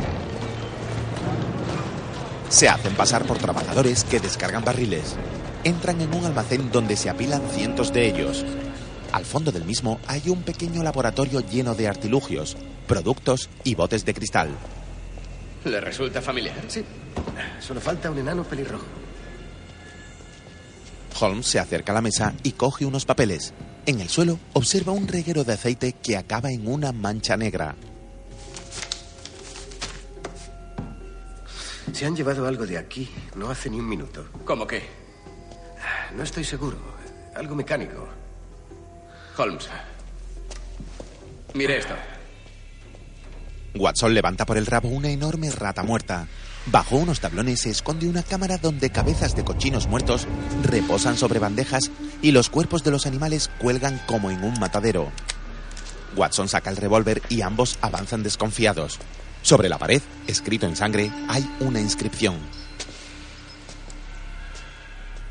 1.18. Capítulo y versículo. Apocalipsis 1.18. Yo soy el que vive. Estuve muerto. Pero ahora vivo para siempre. Le dije, Holmes, que aceptara que esto escapaba a su control, a lo que su mente racional pudiera comprender. ¿Qué vida eterna más atareada tiene? Quiero que sea testigo. Mañana, al mediodía, el mundo tal y como lo conoce llegará a su fin. De la cara y su mundo llegará a su fin ahora mismo. Reserve las balas, Watson. Un presente para usted. Blackwood se asoma justo detrás de ellos que se giran. Holmes dispara incesante. ¿Qué era eso de que reservara las balas? Un mecanismo prende fuego a varios fogones. Colgado en uno de los ganchos de los animales está Aileen. Ella le ha seguido hasta aquí, Holmes. Ha traído a su cordero al matadero. ¡Holmes! Esto tiene muy mala pinta. Holmes se tapa con una mano y se adentra. La cinta por la que cuelgan los ganchos avanza despacio entre el fuego. Sherlock llega hasta la chica y se envuelve junto a ella en la manta. Mientras Watson cierra el mecanismo para apagar las llamas. ¡Watson! John gira con fuerza la palanca. ¡Hace calor, Watson! Ambos están envueltos en la manta que ha prendido. ¿Aún no estás con la soga al cuello, querida? Watson se acerca a ellos y les quita la manta. El mecanismo para, pero ella sigue colgando. ¡No se suelte! No puedo, no puedo, no puedo. ¡Apóyese en mí! Ofrézcame su apoyo, amigo. Oh, Los candados alemanes siempre se me resisten. Se activa de nuevo la cinta y sierra mecánica. Es una sierra de cinta. La sierra despedaza a los animales por la mitad mientras avanzan colgados. Calma, hay tiempo de sobra. Holmes. Aileen apoya sus piernas sobre los hombros de Watson. Sherlock coge un enorme cuchillo y salta golpeando la cadena que la ata. ¡Tú puedes! Mantenga la calma. Avanzan hacia la sierra. Holmes comienza a mirar a uno y otro lado en la búsqueda de una solución alternativa. Holmes, dése prisa. Por una trampilla tira un tubo de huesos que atasca el mecanismo. Holmes. Tranquilícese. Cierre esa válvula. Watson suelta a Aileen y corre hacia la válvula que le indica Sherlock. Este le ha cogido el cinturón y lo lanza sobre la viga frente a ella. Se agarra con sus manos por ambos extremos. La presión hace que el acero ceda hacia abajo. El casco en los huesos poco a poco deja de detenerse. Los animales siguen pinchándose. Watson sube de un salto a la viga y se coloca tras la joven. Y saltemos a la de una, a la de dos y a la de tres. Y la viga se parte cae en el suelo. La cara de la joven queda a un milímetro de la sierra. Sherlock la agarra de la camisa hacia atrás. Gracias. Voy a por Blackwood. Sherlock suelta a la joven de las cadenas. Se funden en un abrazo y ella le besa en el cuello. Ayudemos al doctor. Watson ha salido al muelle. Desde un barco que se marcha, Blackwood le sonríe con cinismo. John corre tras él cuando se da cuenta de que ha pisado un cable. Sherlock frena en seco y tras Watson se produce una gigantesca explosión que va recorriendo el muelle. Watson sale lanzado hacia arriba entre llamaradas.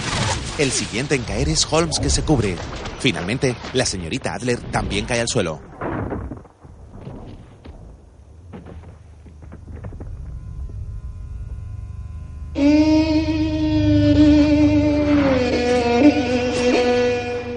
Sherlock se incorpora, agarra una ventana de madera para cubrirse de las explosiones y se dirige rápido hacia el lugar donde está Irene. Con la ventana agarrada, impide que los miles de escombros que salen del edificio envueltos en llamas le caigan encima. Todo se sucede a cámara lenta.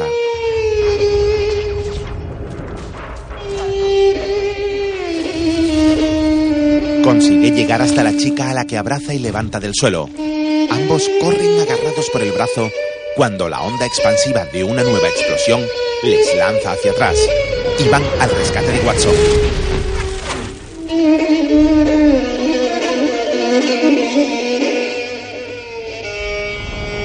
Una gran columna de fuego y humo se levanta sobre el muelle.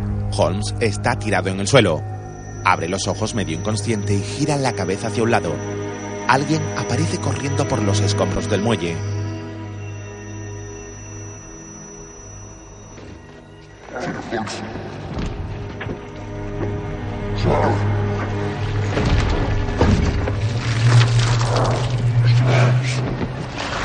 Un policía se agacha y lo agarra por la espalda para incorporarlo.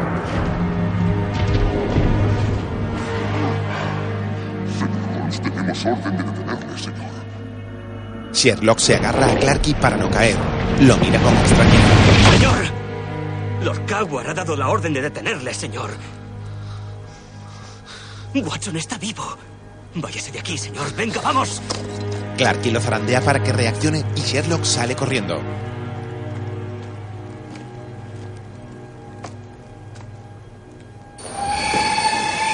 En una estación de tren, la señorita Adler camina junto a un revisor.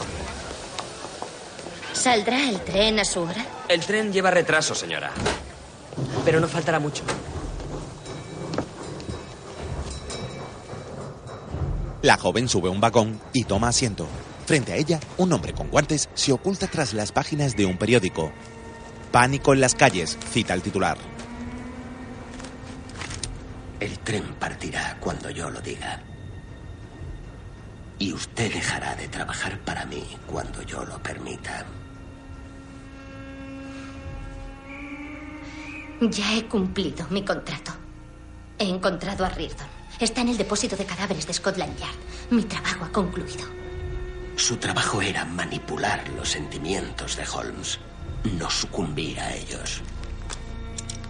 No ha cumplido nada. Quiero lo que Reardon estaba haciendo para Blackwood. Acabe el trabajo o el próximo cadáver será el de Sherlock Holmes.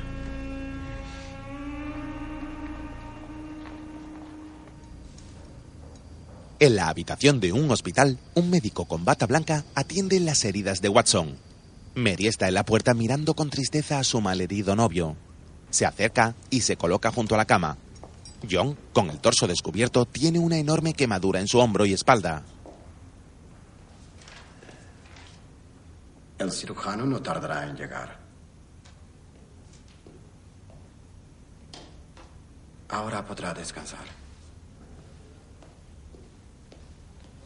Disculpe. ¿Es cuánto puede hacer? Sí, por ahora. He de atender a mis otros pacientes. Doctor. Doctor. Por favor. Sherlock, disfrazado de médico, vigilaba a su amigo. Se para en el pasillo y la escucha. Sé que él es tan importante para usted como para mí. No es responsabilidad suya. Él decidió ayudarle. Él diría que ha merecido la pena. Al falso Dr. Holmes, con rostro compungido, no le salen las palabras. Asiente y se marcha. ¡Resuélvalo! Cueste lo que cueste. En un oscuro callejón, el detective se esconde en su desván. Se agolpan las frases en su cabeza. Control escapa a su control. El parque es Lord Blackwood, señor. Ha estado con la soga al cuello. Pero le aconsejo que se olvide del caso. No se lo estará tomando en serio, ¿no, Holmes? Mañana, al mediodía, el mundo llegará a su fin. Sherlock, sentado en una mecedora, tira al suelo el violín que sostenía tocando entre sus manos. Enciende concentrado su pipa dando enormes caladas. Se lleva una mano a su frente y de nuevo más frases se apoderan de sus pensamientos.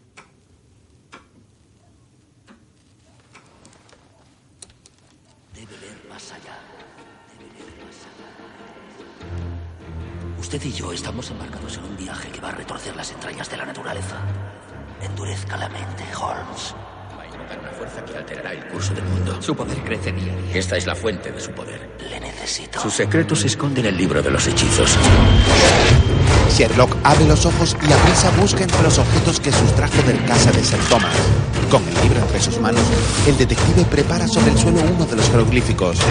Para ello, se sirve de azúcar, aceite, plumas, huesos. Forma una figura sobre el suelo. Mareado y angustiado, se sienta sobre él y observa atentamente. Con la mano sobre el libro, cierra los ojos y las imágenes en retrospectiva se suceden en su imaginación. Morirán tres más. Y no puedo hacer nada para salvarles. Sabemos que no cree en la magia. Riordan trabajaba con Blackwood. Mejor. Está claro que creía que iban a morir. Con los ojos abiertos y lo único que se ha echado en falta es su anillo.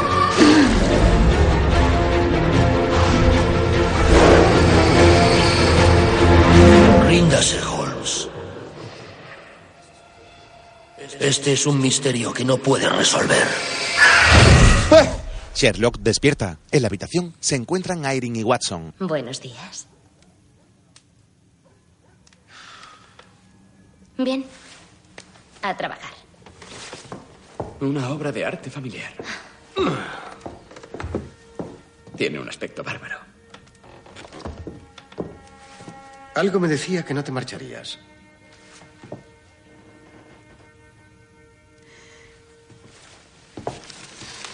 Me buscan. Sales en portada. El nombre, pero no mi foto. Bien, parece que ahora vas a tener que trabajar fuera de la ley. Y esa es mi especialidad. Ya me siento más seguro. Parece estar recuperándose con prontitud. Sí, sí. Me he extraído yo la metralla. Mary me ha dicho que me atendió un médico lamentable.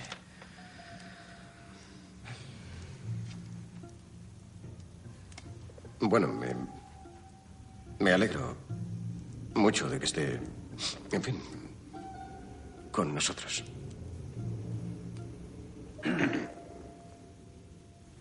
Ahora que están cómodos, voy a empezar. Mi enfoque inicial era demasiado limitado. Cuando Blackwood me invitó a la prisión de Pentonville, me sugirió que debía ver más allá, y eso es justo lo que he hecho. Es más, puede que a lo mejor haya reconciliado miles de años de disparidad teológica. Pero de eso ya hablaremos. El método de Blackwood se basa en un sistema místico ritualista que ha sido empleado por el Templo de las Cuatro Órdenes desde hace siglos. Para entender totalmente el sistema, para adentrarnos en él, he recreado la ceremonia que interrumpimos en la cripta con unas cuantas pinceladas propias. Mi viaje me ha hecho penetrar un poco más en la madriguera de lo que pretendía, y aunque me he ensuciado mi suave pelo blanco, he emergido iluminado. La fraternidad que controla Silente, el imperio, comparte la creencia con los reyes, faraones y emperadores de la antigüedad de que la esfinge era una puerta hacia otra dimensión, hacia un poder inconmensurable. Se compone de cuatro partes. La pata de un león, el rabo de un buey, las alas de un águila y la cabeza de un hombre. En la cámara secreta de Sir Thomas hallé el hueso de un buey, el diente de un león, la pluma de un águila y el cabello de un hombre. El mapa. Watson coloca un mapa en el centro del jeroglífico. Las puntas de la estrella representan las cinco chicas asesinadas, pero la cruz es lo que nos interesa ahora. Es una creencia muy extendida que dentro de la arquitectura de las grandes ciudades se hallan referencias en clave a dicho sistema. Desde que salió de la tumba, Blackwood ha matado a tres hombres. Cada asesinato se ha perpetrado en un lugar que tiene una conexión directa con el templo y por tanto con el sistema. Rirdon, el enano pelirrojo, representa al hombre. Hallamos su cadáver aquí. Sir Thomas, el gran maestro del templo, llevaba el anillo con el buey. Murió aquí. Standish, el embajador de Estados Unidos, donde el águila ha sido el emblema nacional durante más de 100 años. La sede del Templo de las Cuatro Órdenes, donde ha muerto. Está aquí. Así pues, el mapa nos confirmará dónde tendrá lugar el acto final de Blackwood. Entonces tenemos el hombre, el buey y el águila. Solo nos queda el león. Justo aquí. El Parlamento. Lestrade entra con varios policías en casa de Holmes. Bien. Ustedes cuatro quédense aquí. Los demás vengan conmigo. Eh, por aquí. Las damas primero. Sigan estas instrucciones. No viene. Vamos. Hola, hola, hola. ¿Ha encontrado al diablo? Bueno, no importa. Al menos me tiene a mí. Lestrade ha arrestado a Sherlock. En carruaje se dirigen al gigantesco edificio del Parlamento. El inspector guía del brazo por sus pasillos al esposado detective. Entran en el despacho de Sir Coward.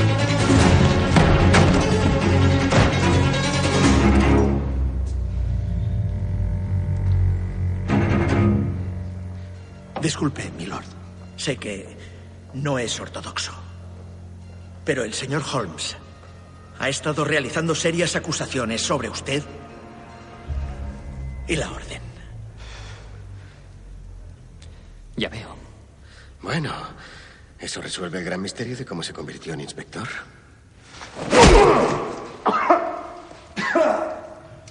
Disculpe, milord. Pero llevaba mucho tiempo queriendo hacer esto. Bien, inspector. Tengo cinco minutos antes de mi próximo compromiso. ¿Por qué no me obsequia con una de sus historias de conspiración? Gracias, Lestrade. Milord.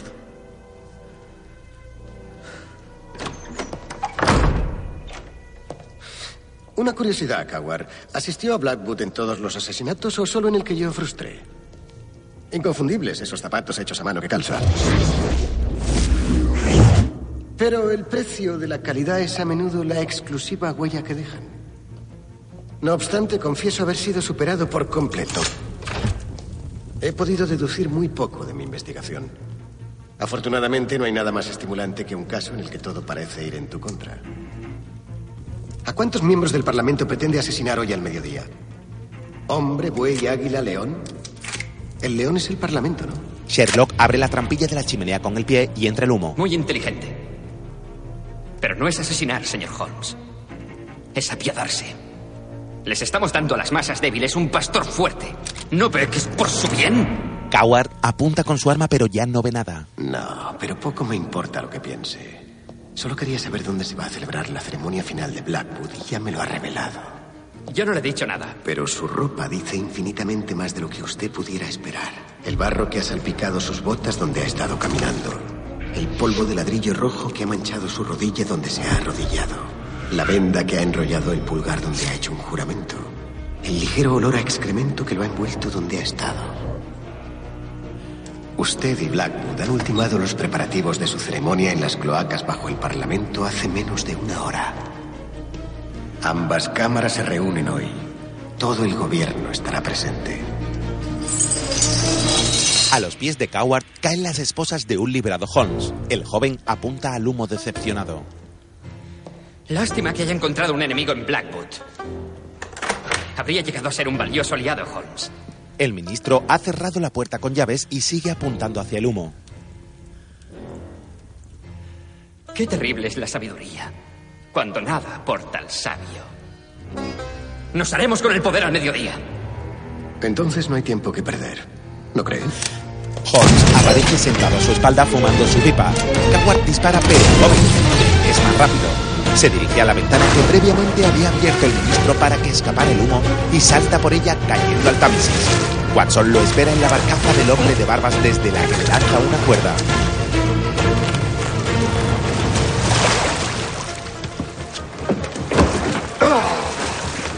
Le dije que saldría por la ventana de arriba, soldado. Era impensable que saliera por ahí abajo. Bueno, técnicamente esa no es la ventana de arriba, ¿no, marinero? ¿Cuál es? Pues una de las de en medio. ¡En fin! Les gustará saber que Lestrada ha interpretado el papel a la perfección. Yo diría que incluso ha disfrutado. Espero que sepa lo que hace, Holmes. Tenga la llave. ¿Tiene lo que necesitaba de Coward? Sí, le he vendido humo con relativa facilidad. Tanner. Señor. Si es tan amable, capitán, llévenos por debajo del puente, a babor, aproximadamente unos 100 metros. Ahí verá el túnel que nos conducirá a las cloacas. Ahora mismo, señor. El reloj de la torre marca las 12 menos 10. El barco navega rápido. Irene, Watson y Holmes siguen su plan. ¡El fin es inminente! Blackwood ha regresado del infierno y me ha echado una maldición a esta tierra. Está en cada sombra, en cada bocanada de humo. Alcen la vista, vendrá A las afueras del Parlamento, la policía intenta poner orden entre la multitud que se agolpa entre cruces y rezos. En el interior, los parlamentarios suben las escaleras rumbo a la cámara. El barco atraca en la puerta de las cloacas. Los tres tripulantes han desembarcado y caminan por estrechos pasadizos. En la cámara, los gobernantes van tomando sus asientos.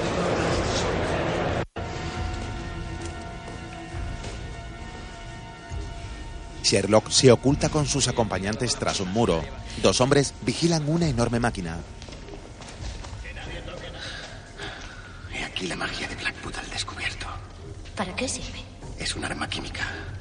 La primera de este tipo. ¿De dónde has sacado esa deducción? De mi bolsillo. Le corté esto a una rata más bien yacente en el matadero. De coloración azul, vago olor a almendras amargas, reveladores restos de cianuro. Cianuro.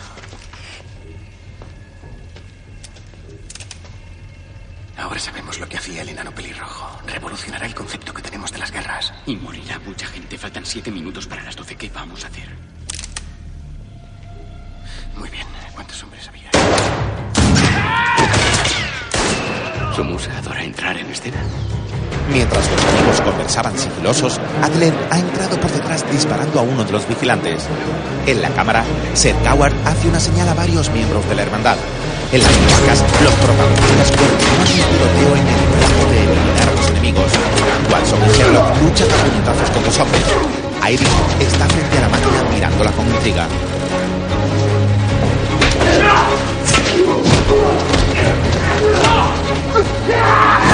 ¡Mujer, por favor!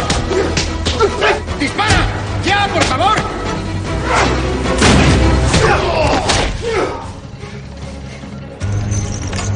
Los miembros de la hermandad cierran con un gran candado la salida de la cámara de los lores. ¡Milores! ¡Milores! ¡Milores! Ha llegado el momento de que solo permanezcan aquí aquellos que creen. He aquí, Lord Blackwood. Eso es imposible. Me niego que creen en que. ¿Cómo puede ser? En lo alto de la cámara, Lord Blackwood se asoma por una baranda vestido de negro ante el asombro de los miembros del gobierno. Parecen sorprendidos. He regresado de la tumba para hacer realidad el destino de Inglaterra y extender las lindes de este gran imperio. Escuchen a la plebe ahí fuera. Escuchen. El miedo. Lo utilizaré como un arma para controlarlos a ellos. Y luego al mundo. En los sótanos, Watson sigue la pelea. Adler y Holmes investigan la máquina. Jamás he visto nada igual. Mira, Especialmente diseñada para impedir que la desarmemos. Estos componentes parecen diseñados para recibir algún tipo de señal. ¿Ondas electromagnéticas? Cuando se activa, los electrodos envían una carga y el producto químico se convierte en gas. El gas sube por ese conducto y se filtra por el sistema de ventilación que va directamente al Parlamento. Unos segundos después de su administración, los hombres más poderosos del mundo morirán asfixiados. Blackwood debe de tener algún transmisor con el que activarla. Tres minutos, diez segundos. Crearé un imperio que perdurará durante milenios, indestructible y eterno. ¡Venga! ¡Vamos! ¡Vamos! De hecho, no hace falta que la desarmemos, bastará con quitar los cilindros. Sí, salvo que están soldados. Lo que necesitamos es una explosión controlada y un recipiente para dirigir la explosión. Mi pipa de arcilla servirá a tal propósito. A sus espaldas han tirado a alguien por los aires. Se giran y un corpulento hombre aparece con un gran martillo en la mano. La señorita Adler saca su arma y le dispara sin acierto. El hombre se acerca y se descubre el sombrero.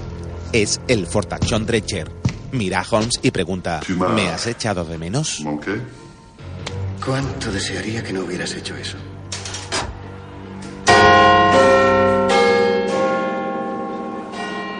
Con la campanada de las doce invocaré los poderes oscuros. Los que estén conmigo serán protegidos. Todos los demás perecerán. Blackwood acaba de activar la máquina pulsando un dispositivo. En el sótano, Necesito tu pipa. Cabeza, Holmes! Watson ha atrapado por detrás a Dredger. Holmes se lanza sobre él, pero solo consigue hacerse daño ante tal gigantón y cae al suelo. Dredger consigue deshacerse de. Mientras los amigos se afanan en despejar a Adler está junto a la máquina. Con un revólver extrae dos balas para utilizar su pólvora.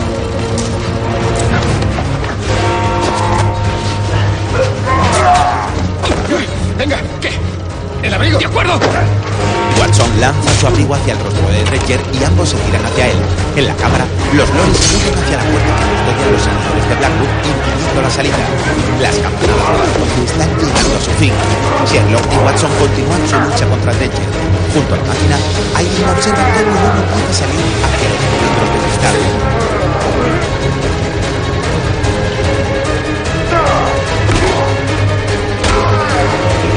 Por fin, la joven enciende una mecha y genera una pequeña explosión controlada. El nuevo orden empieza ahora. La máquina se ha detenido. Irene coge los cilindros y escapa. ¡Mujer!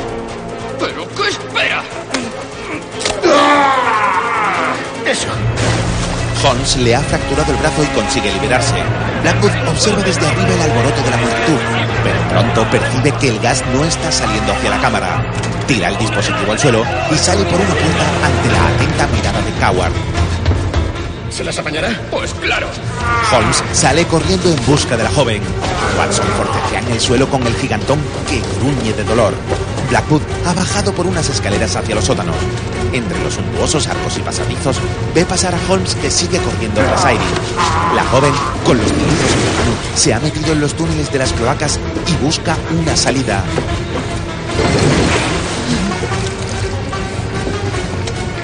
Tranquilo. Soy médico. John, que tenía agarrado por el cuello a Dredger, lo ha dejado inconsciente cortándole la respiración. Irene abre una arqueta que sale hacia un cuartucho y sube. En la cámara reina el caos. La chica comienza a subir por unas extensas escaleras de caracol y Holmes la sigue dos pisos por debajo. Al final de las escaleras abre una puerta. En su exterior puede ver hacia dónde se ha dirigido. Está en lo alto del puente de la torre que está en construcción. La joven para un instante a recuperar el aliento. El puente se halla dividido en dos mitades. La caída sería hacia el Támesis desde una imponente altura. La señorita Adler camina a prisa hacia el borde de la pasarela. En ella resbala y una cadena cae al agua.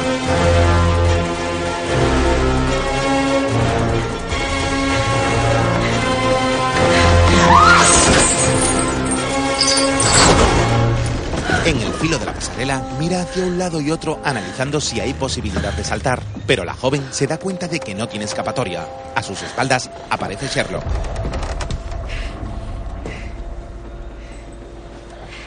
¿Te has equivocado de camino, tal vez? Ya estamos a salvo. Interesante apreciación. Huye. Ya no pienso seguirte. Hasta más ver.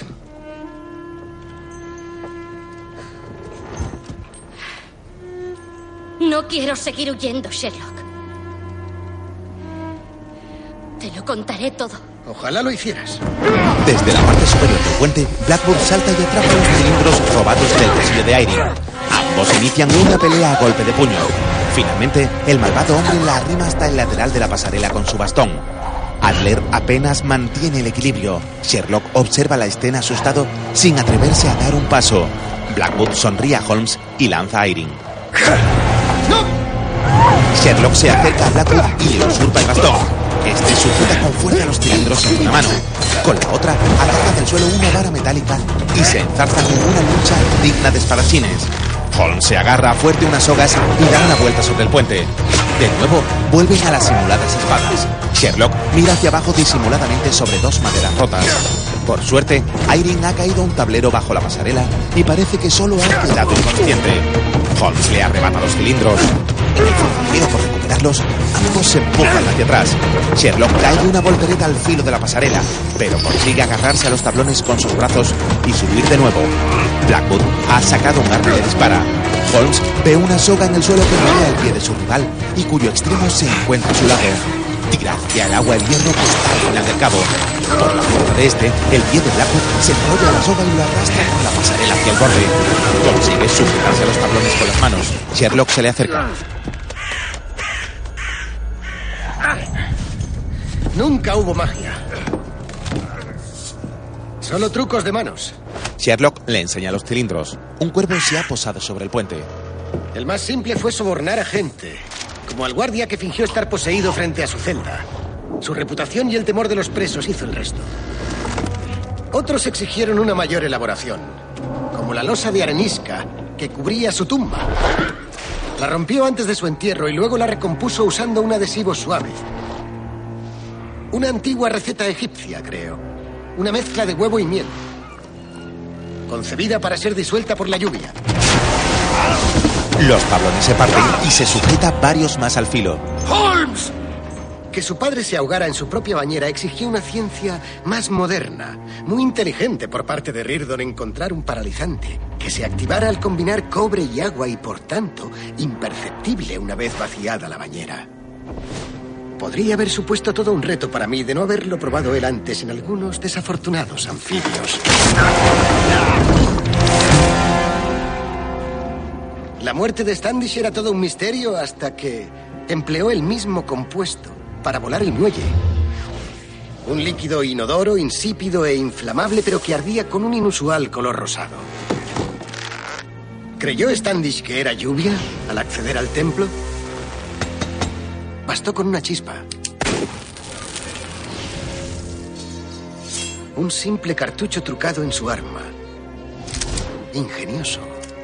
Como todos los grandes artistas, dejó lo mejor del repertorio para el final. Un arma química perfeccionada en los vientres de los cerdos. De haber salido bien, sus seguidores del Parlamento habrían contemplado ilesos cómo sus colegas morían a su alrededor, ignorantes de que les había dado el antídoto. Por tanto, habrían creído que era magia y que usted había ejecutado el poder supremo. Y el mundo le habría seguido siendo el temor el arma más poderosa de todas.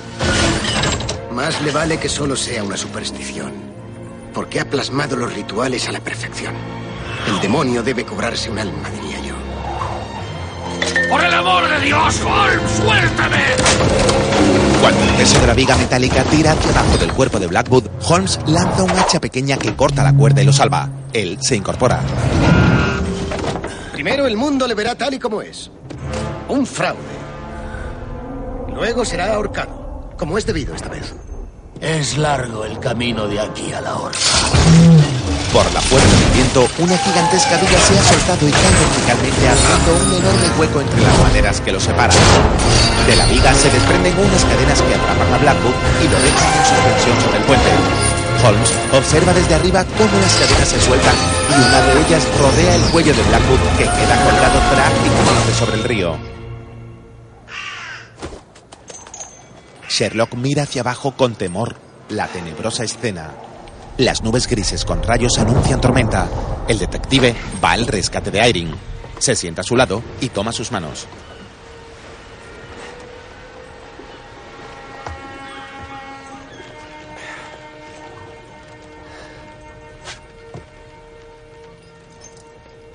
Nunca me había despertado esposada.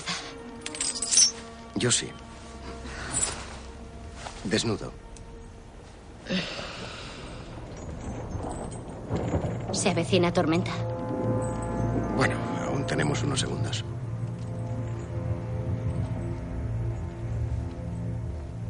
Moriarty. ¿Qué? Así se apellida. Y es profesor. Todos tenemos un punto débil. Y él ha descubierto el mío. ¿Y se puede saber cuál es? Adler mira a Holmes indicándole que es él. El joven le dedica una sonrisa.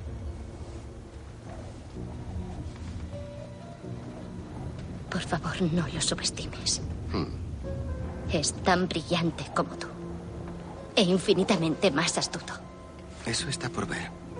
Sherlock mete las llaves de las esposas en el escote de la joven. Le arranca el collar de brillantes del cuello y lo guarda en su bolsillo. Ella le sonríe.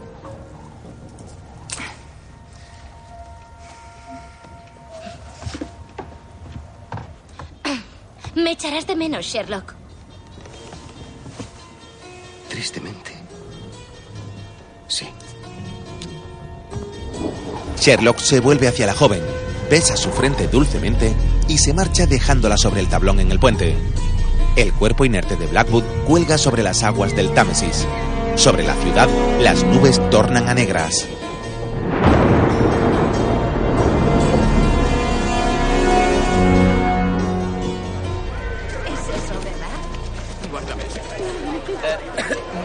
Señor. He metido los cuadernos en esta, señor. Gracias. ¿Qué guardas ahí, John?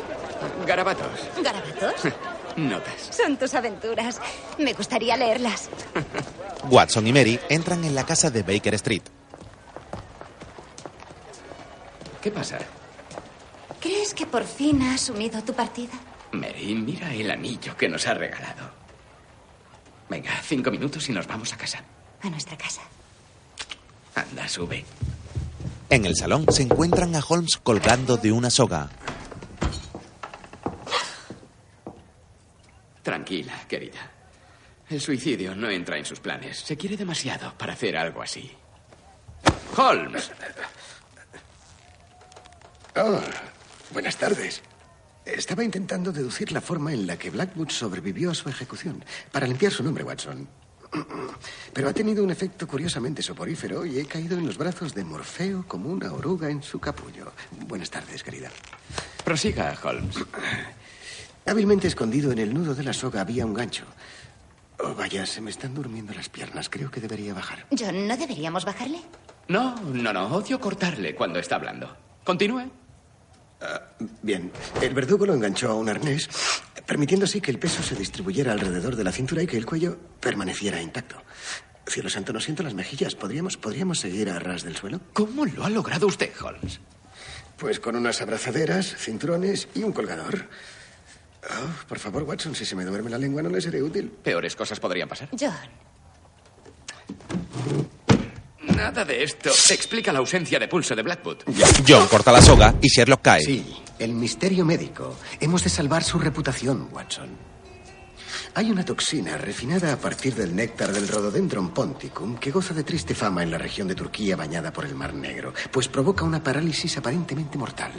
Lo suficiente como para inducir a error a una mente médica tan tenaz y preparada como la suya. Se conoce localmente ¿qué le como ocurre a Gladstone? el mal de la miel loca. Oh, está demostrando el efecto que acabo de describir. A él no le molesta. Mary se acerca al catatónico perro. Tranquila, Mary. Ha pasado por peores situaciones. Señor Holmes.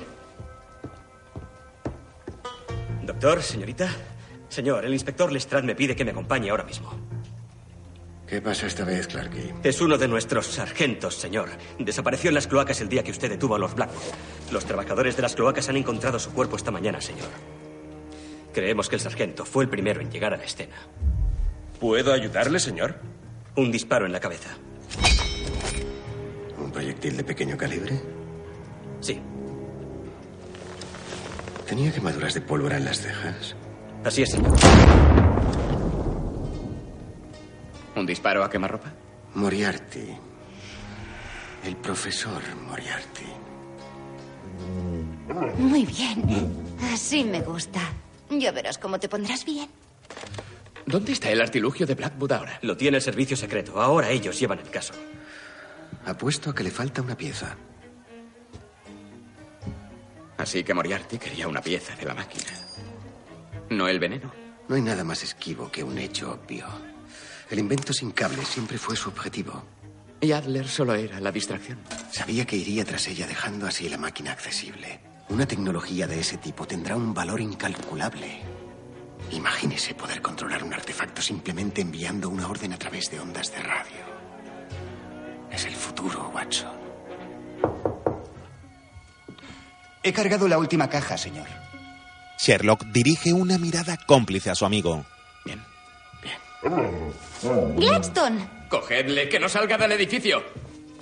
Clarky. Se reabre el caso. El detective se ha colocado el sombrero y está fumando en su pipa. Es Sherlock Holmes.